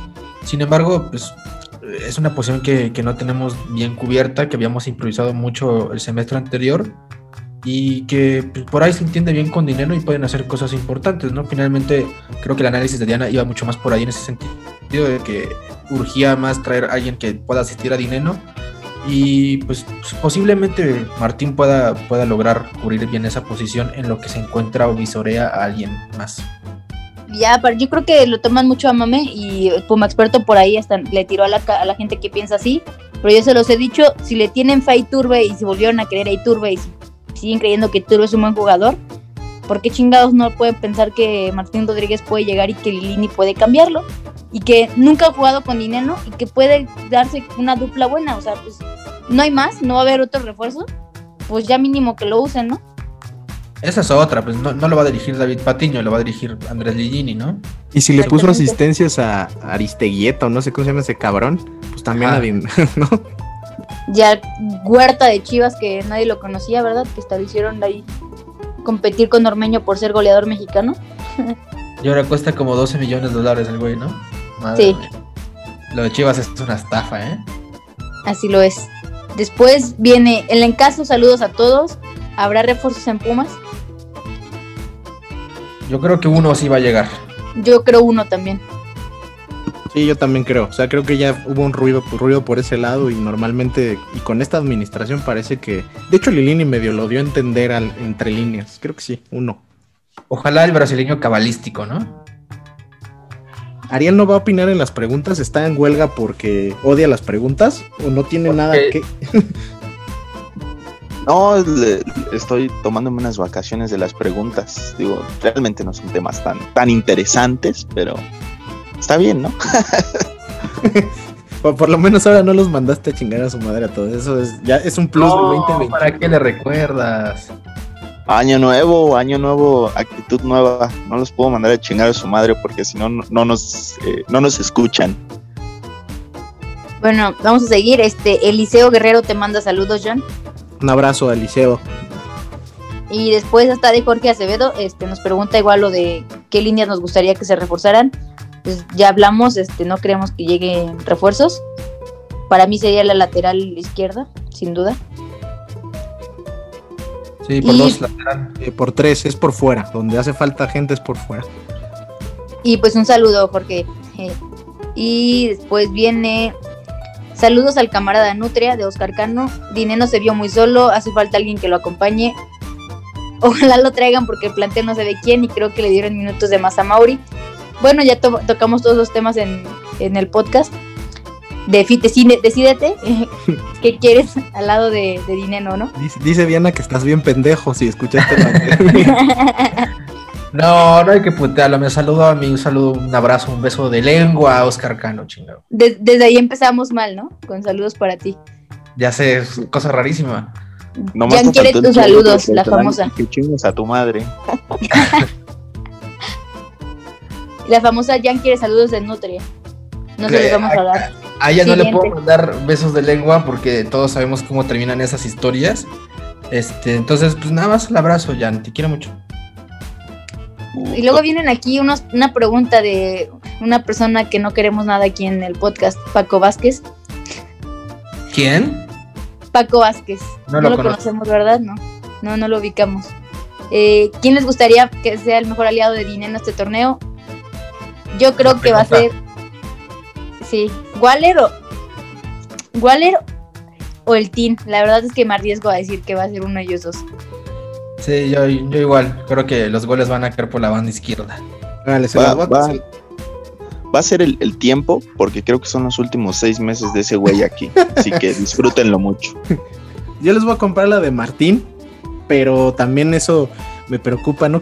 Sí que meta goles, pero ya este, desde este, desde esta pausa me estoy preocupando por la veraniega, de que seguramente van a empezar los chingadazos para llevárselo a él, a, a Johan, todas esas tristes historias, la neta no, no me lo recuerden tan pronto, no seas cabrón.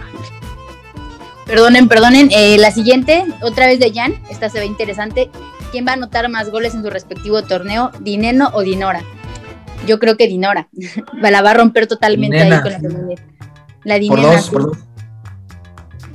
Y esta, esta me parece interesante también de Alan Murillo. Aunque no, aún no se sabe cómo venga de la lesión, ¿creen que Marco, Marco García se adaptaría mejor donde jugó Mauri y el viernes? Sí. Sí, pero que deje de acosar morras. Mm, O sea, que no mames. Lo necesitamos, no hay equipo. Sí, güey, no tenemos, no tenemos espacio para esas chingaderas aquí, no seas cabrón, no somos el América, güey. Y yo, y yo medio lo dije al principio, yo creo que, la verdad es que con este güey ya tenías pues algo de un torneo medio eh, empezado, habíamos visto cosas buenas. Y bueno, si lo vas a perdonar, perdónalo bien. O sea, no es como, este, no es, no es historia personal ni nada, pero si ya te perdonaron la infidelidad, pues ya no estás chingando todo el tiempo. Ah, pero una vez me engañaste, llévame a un restaurante. No, o sea, ya lo perdonaste, ya que juegue, ya, este, no tenemos el plantel como para estar, este, tomando represalias. Y ya quedó, quedó. O sea, no ha salido nada. Sigo esperando lo del fantasma y no, no pasa nada tampoco. Y seguirás esperando, güey. Yo tengo esperanzas en mi enanito. Yo creo que ese güey va a ser bueno en el club y de verdad yo quiero ver la dupla que haría con Eric Lira. Y son, vienen desde chiquitos juntos, han de conocer perfecto el nivel que ya había mostrado el enano en los pocos minutos que tuvo en primera división. A mí me había encantado, yo decía, este güey era lo que ocupamos en, en medio campo. Tiene una derecha muy educada igual que, que Lira y tienen los dos mucha idea de fútbol. Este, se mueven muy bien en el campo y pues a mí me urge que llegue, ¿no? Lo hizo una mujer, ojo. Y luego acá. sí, pues es que mira, yo, y yo se los dije a muchos, no me creían. Yo siento que el güey era un mocoso. Ponen la de que le hacían bullying, que salió la historia y todo, y que fue presión social. No te puedo decir que es justificación, pero sí siento que era un morrito y que puede cambiar, porque la gente puede cambiar. Yo soy fiel creyente que la- las personas pueden cambiar. Y yo, o sea, por lo que se le ha visto en el club, se ve que es un, un morrito este, serio tiene sus pedos como cualquier futbolista, este, que creen que todas las mujeres los merecen y los quieren, pero pues no lo, no veo que sea un güey que vaya a hacer otra, o sea, no creo que lo vuelva a hacer. Yo creo que aprendió y pues ya a darle, ¿no? Que siga su carrera como futbolista. Luego viene Eso, Emiliano, net. Emiliano Caballero. ¿Les convence Gabriel Torres como posible refuerzo? No creo que exista esa ¿Que exista esa- Panamá? No, sí existe. Este. Jugadorazo, ¿eh? Gabriel Torres es muy buen, muy buen delantero. Cumplidor, goleador en, en Sudamérica. Entonces, si se puede hacer algo, qué mejor que sea él. Por eso creo que buen no se suplente puede. para porque Dineno. No creo que vayan a hacer ese gasto ahorita. Mira, parece que lo son, sí, sí hubo el sondeo, lo cual me sigue demostrando que eh, la inteligencia deportiva en esta administración existe porque saben dónde buscar y qué perfiles. Tampoco sé si ya se definió porque creo que al final hubo un tema económico, que es, bueno, la historia de Puma siempre, ¿va?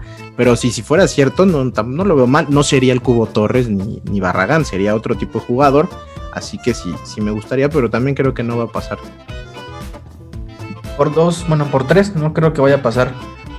Yo sí desconozco la trayectoria de Gabriel Torres, Ariel sabrá mejor, no sé si anduvo en la MLS o en la Liga Colombiana, pero pues se cuentan buenas cosas de él. Eh, creo que ya tiene 31, 32 años, o sea, ya no es como el perfil de Pumas, pero pues no, no creo que vaya a llegar.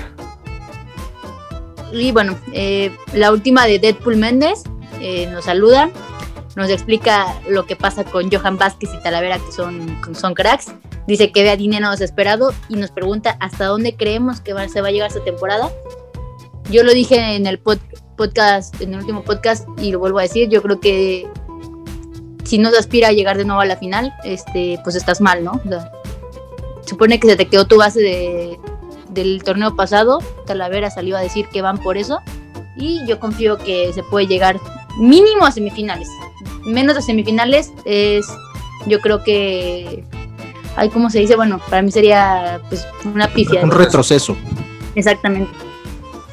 Yo, yo la verdad este, creo que la aspiración desde el, desde el club, o sea, desde Lilini sobre todo, y por lo que vi el torneo pasado con él, es, él les va a exigir eso. O sea, él, él tiene este tema de, si voy a confiar en mis jugadores, les voy a inyectar este tema de los quiero ver, lo dijo la temporada pasada, los quiero, los veo calificando directo, los veo en cuartos, los veo en semifinales, los veo en la final.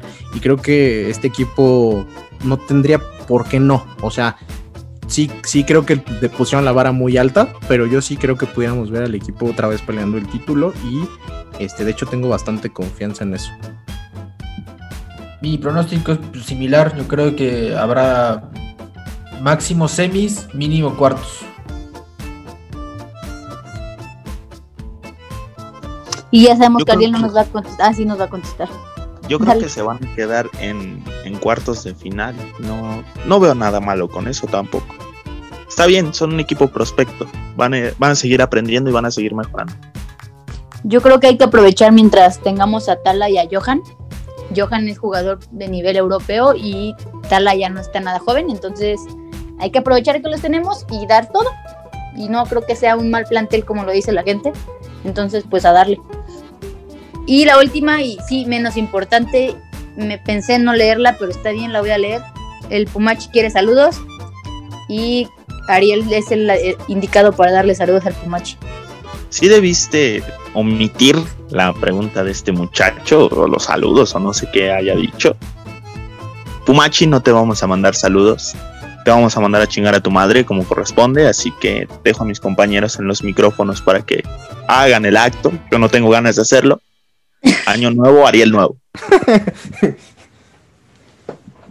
ya, ya está todo dicho, ¿no? Entonces ya con eso acabamos nuestro podcast del día de hoy. yo sí, yo sí le mando un saludo y un abrazo grande a mi amigo el Pumachi. Te quiero mucho, este, espero que te la estás pasando bien y que estés más recuperado. Qué ablandado, ¿eh? Te ablandaste, Nutria. Ya sé.